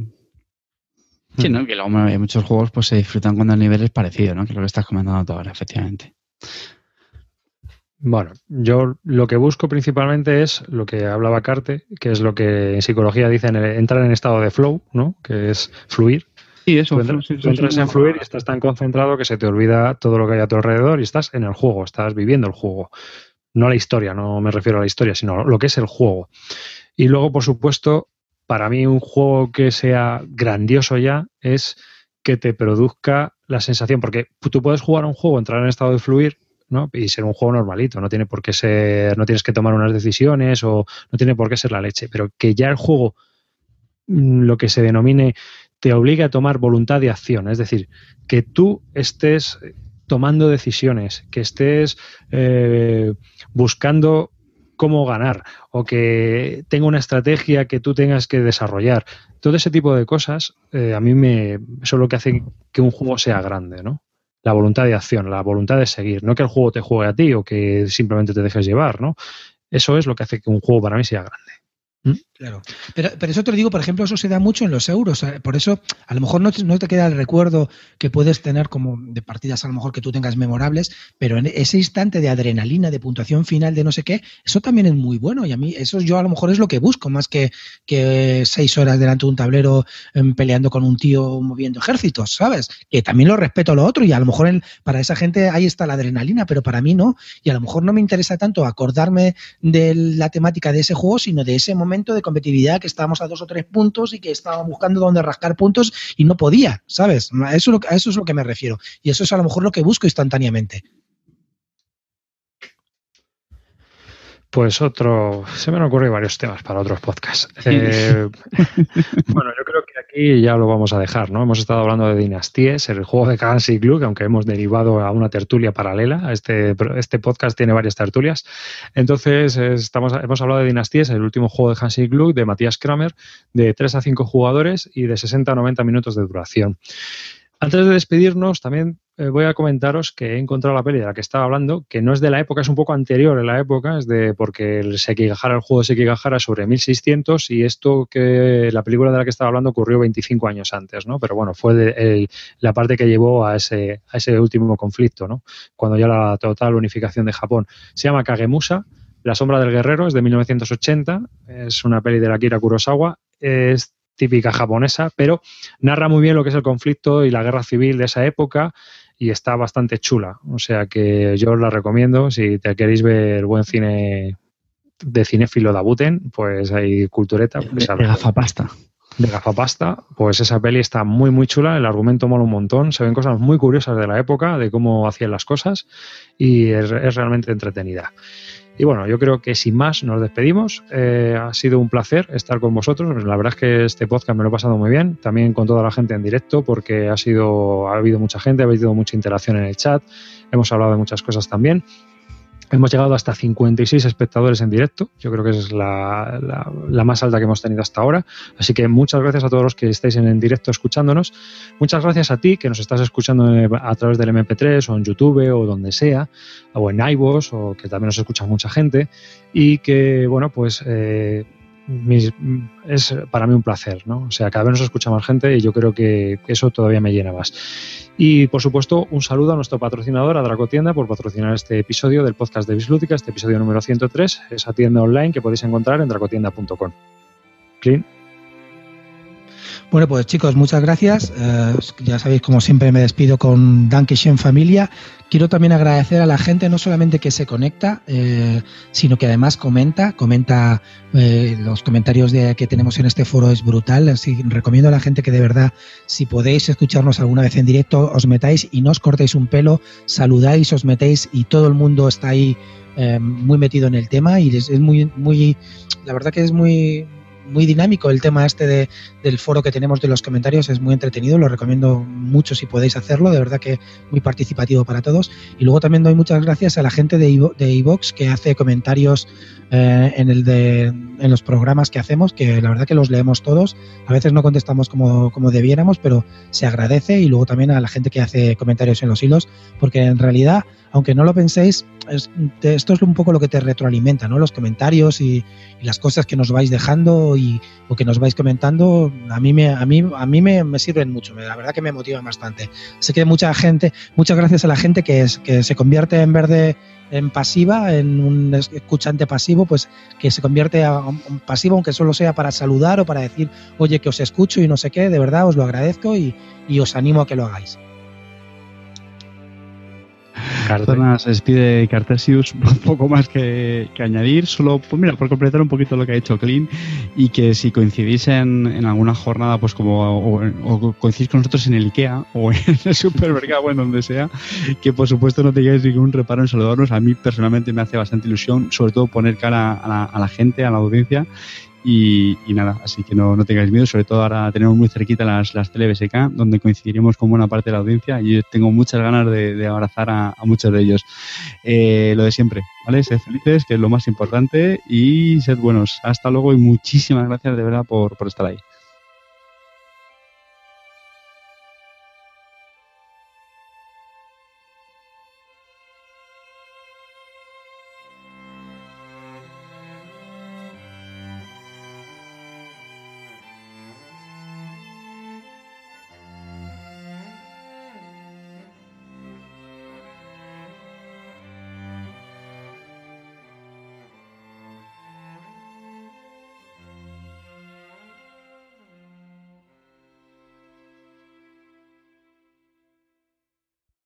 Yo solo tengo una cosa clara. Voy a jugar con Calvo Expósito a un juego de roles ocultos. Lo tengo clarísimo. Eso, es mi. Esa es mi, lo, que más me, lo que más me mola. Tú, tú, pero un juego de roles ocultos como hacen los japoneses. No, con Calvo, escucha un momento, Calvo Expósito, cocidico ya por la noche, bien, así con la cervecita que se con, con, su mano de roles ocultos es lo, es lo más divertido que te puedes encontrar. ¿Tú has visto una famosa foto que hay por ahí de un restaurante de culo japonés? ¿Eh? ¿Restaurante de qué? Perdón, de culos. Eh, buscarlo en Google. Restaurante de glúteos japonés. Y entonces, vais a ver una foto muy rara. ¿Tú qué porno ves, tío? Calla, calla, no, no, no es porno, no es porno, se puede ver, o sea, es para todos los públicos. Pero te quedas viendo la foto y dices, ¿y esto qué es? ¿Y esto qué es?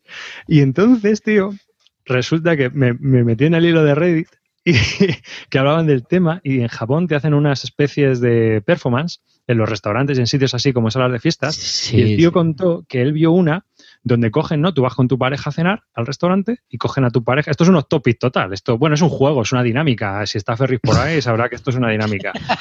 Y entonces lo que lo cogió a, su mujer, le cogieron a su mujer y la, y la subieron para arriba, ¿no? Al escenario y tal. Entonces salen un montón de pavas ¿no? Enseñando un trozo del cuerpo y el tío tiene que lamerlas y adivinar quién es su mujer lamiéndolas. Joder, macho. ¿Eh? Madre ¿Eh? Pues... Pero David, momento. ¿cómo llegaste a eso? a, raíz de una foto que dije, ¿esto qué pusiste glúteos en el, YouTube, coño?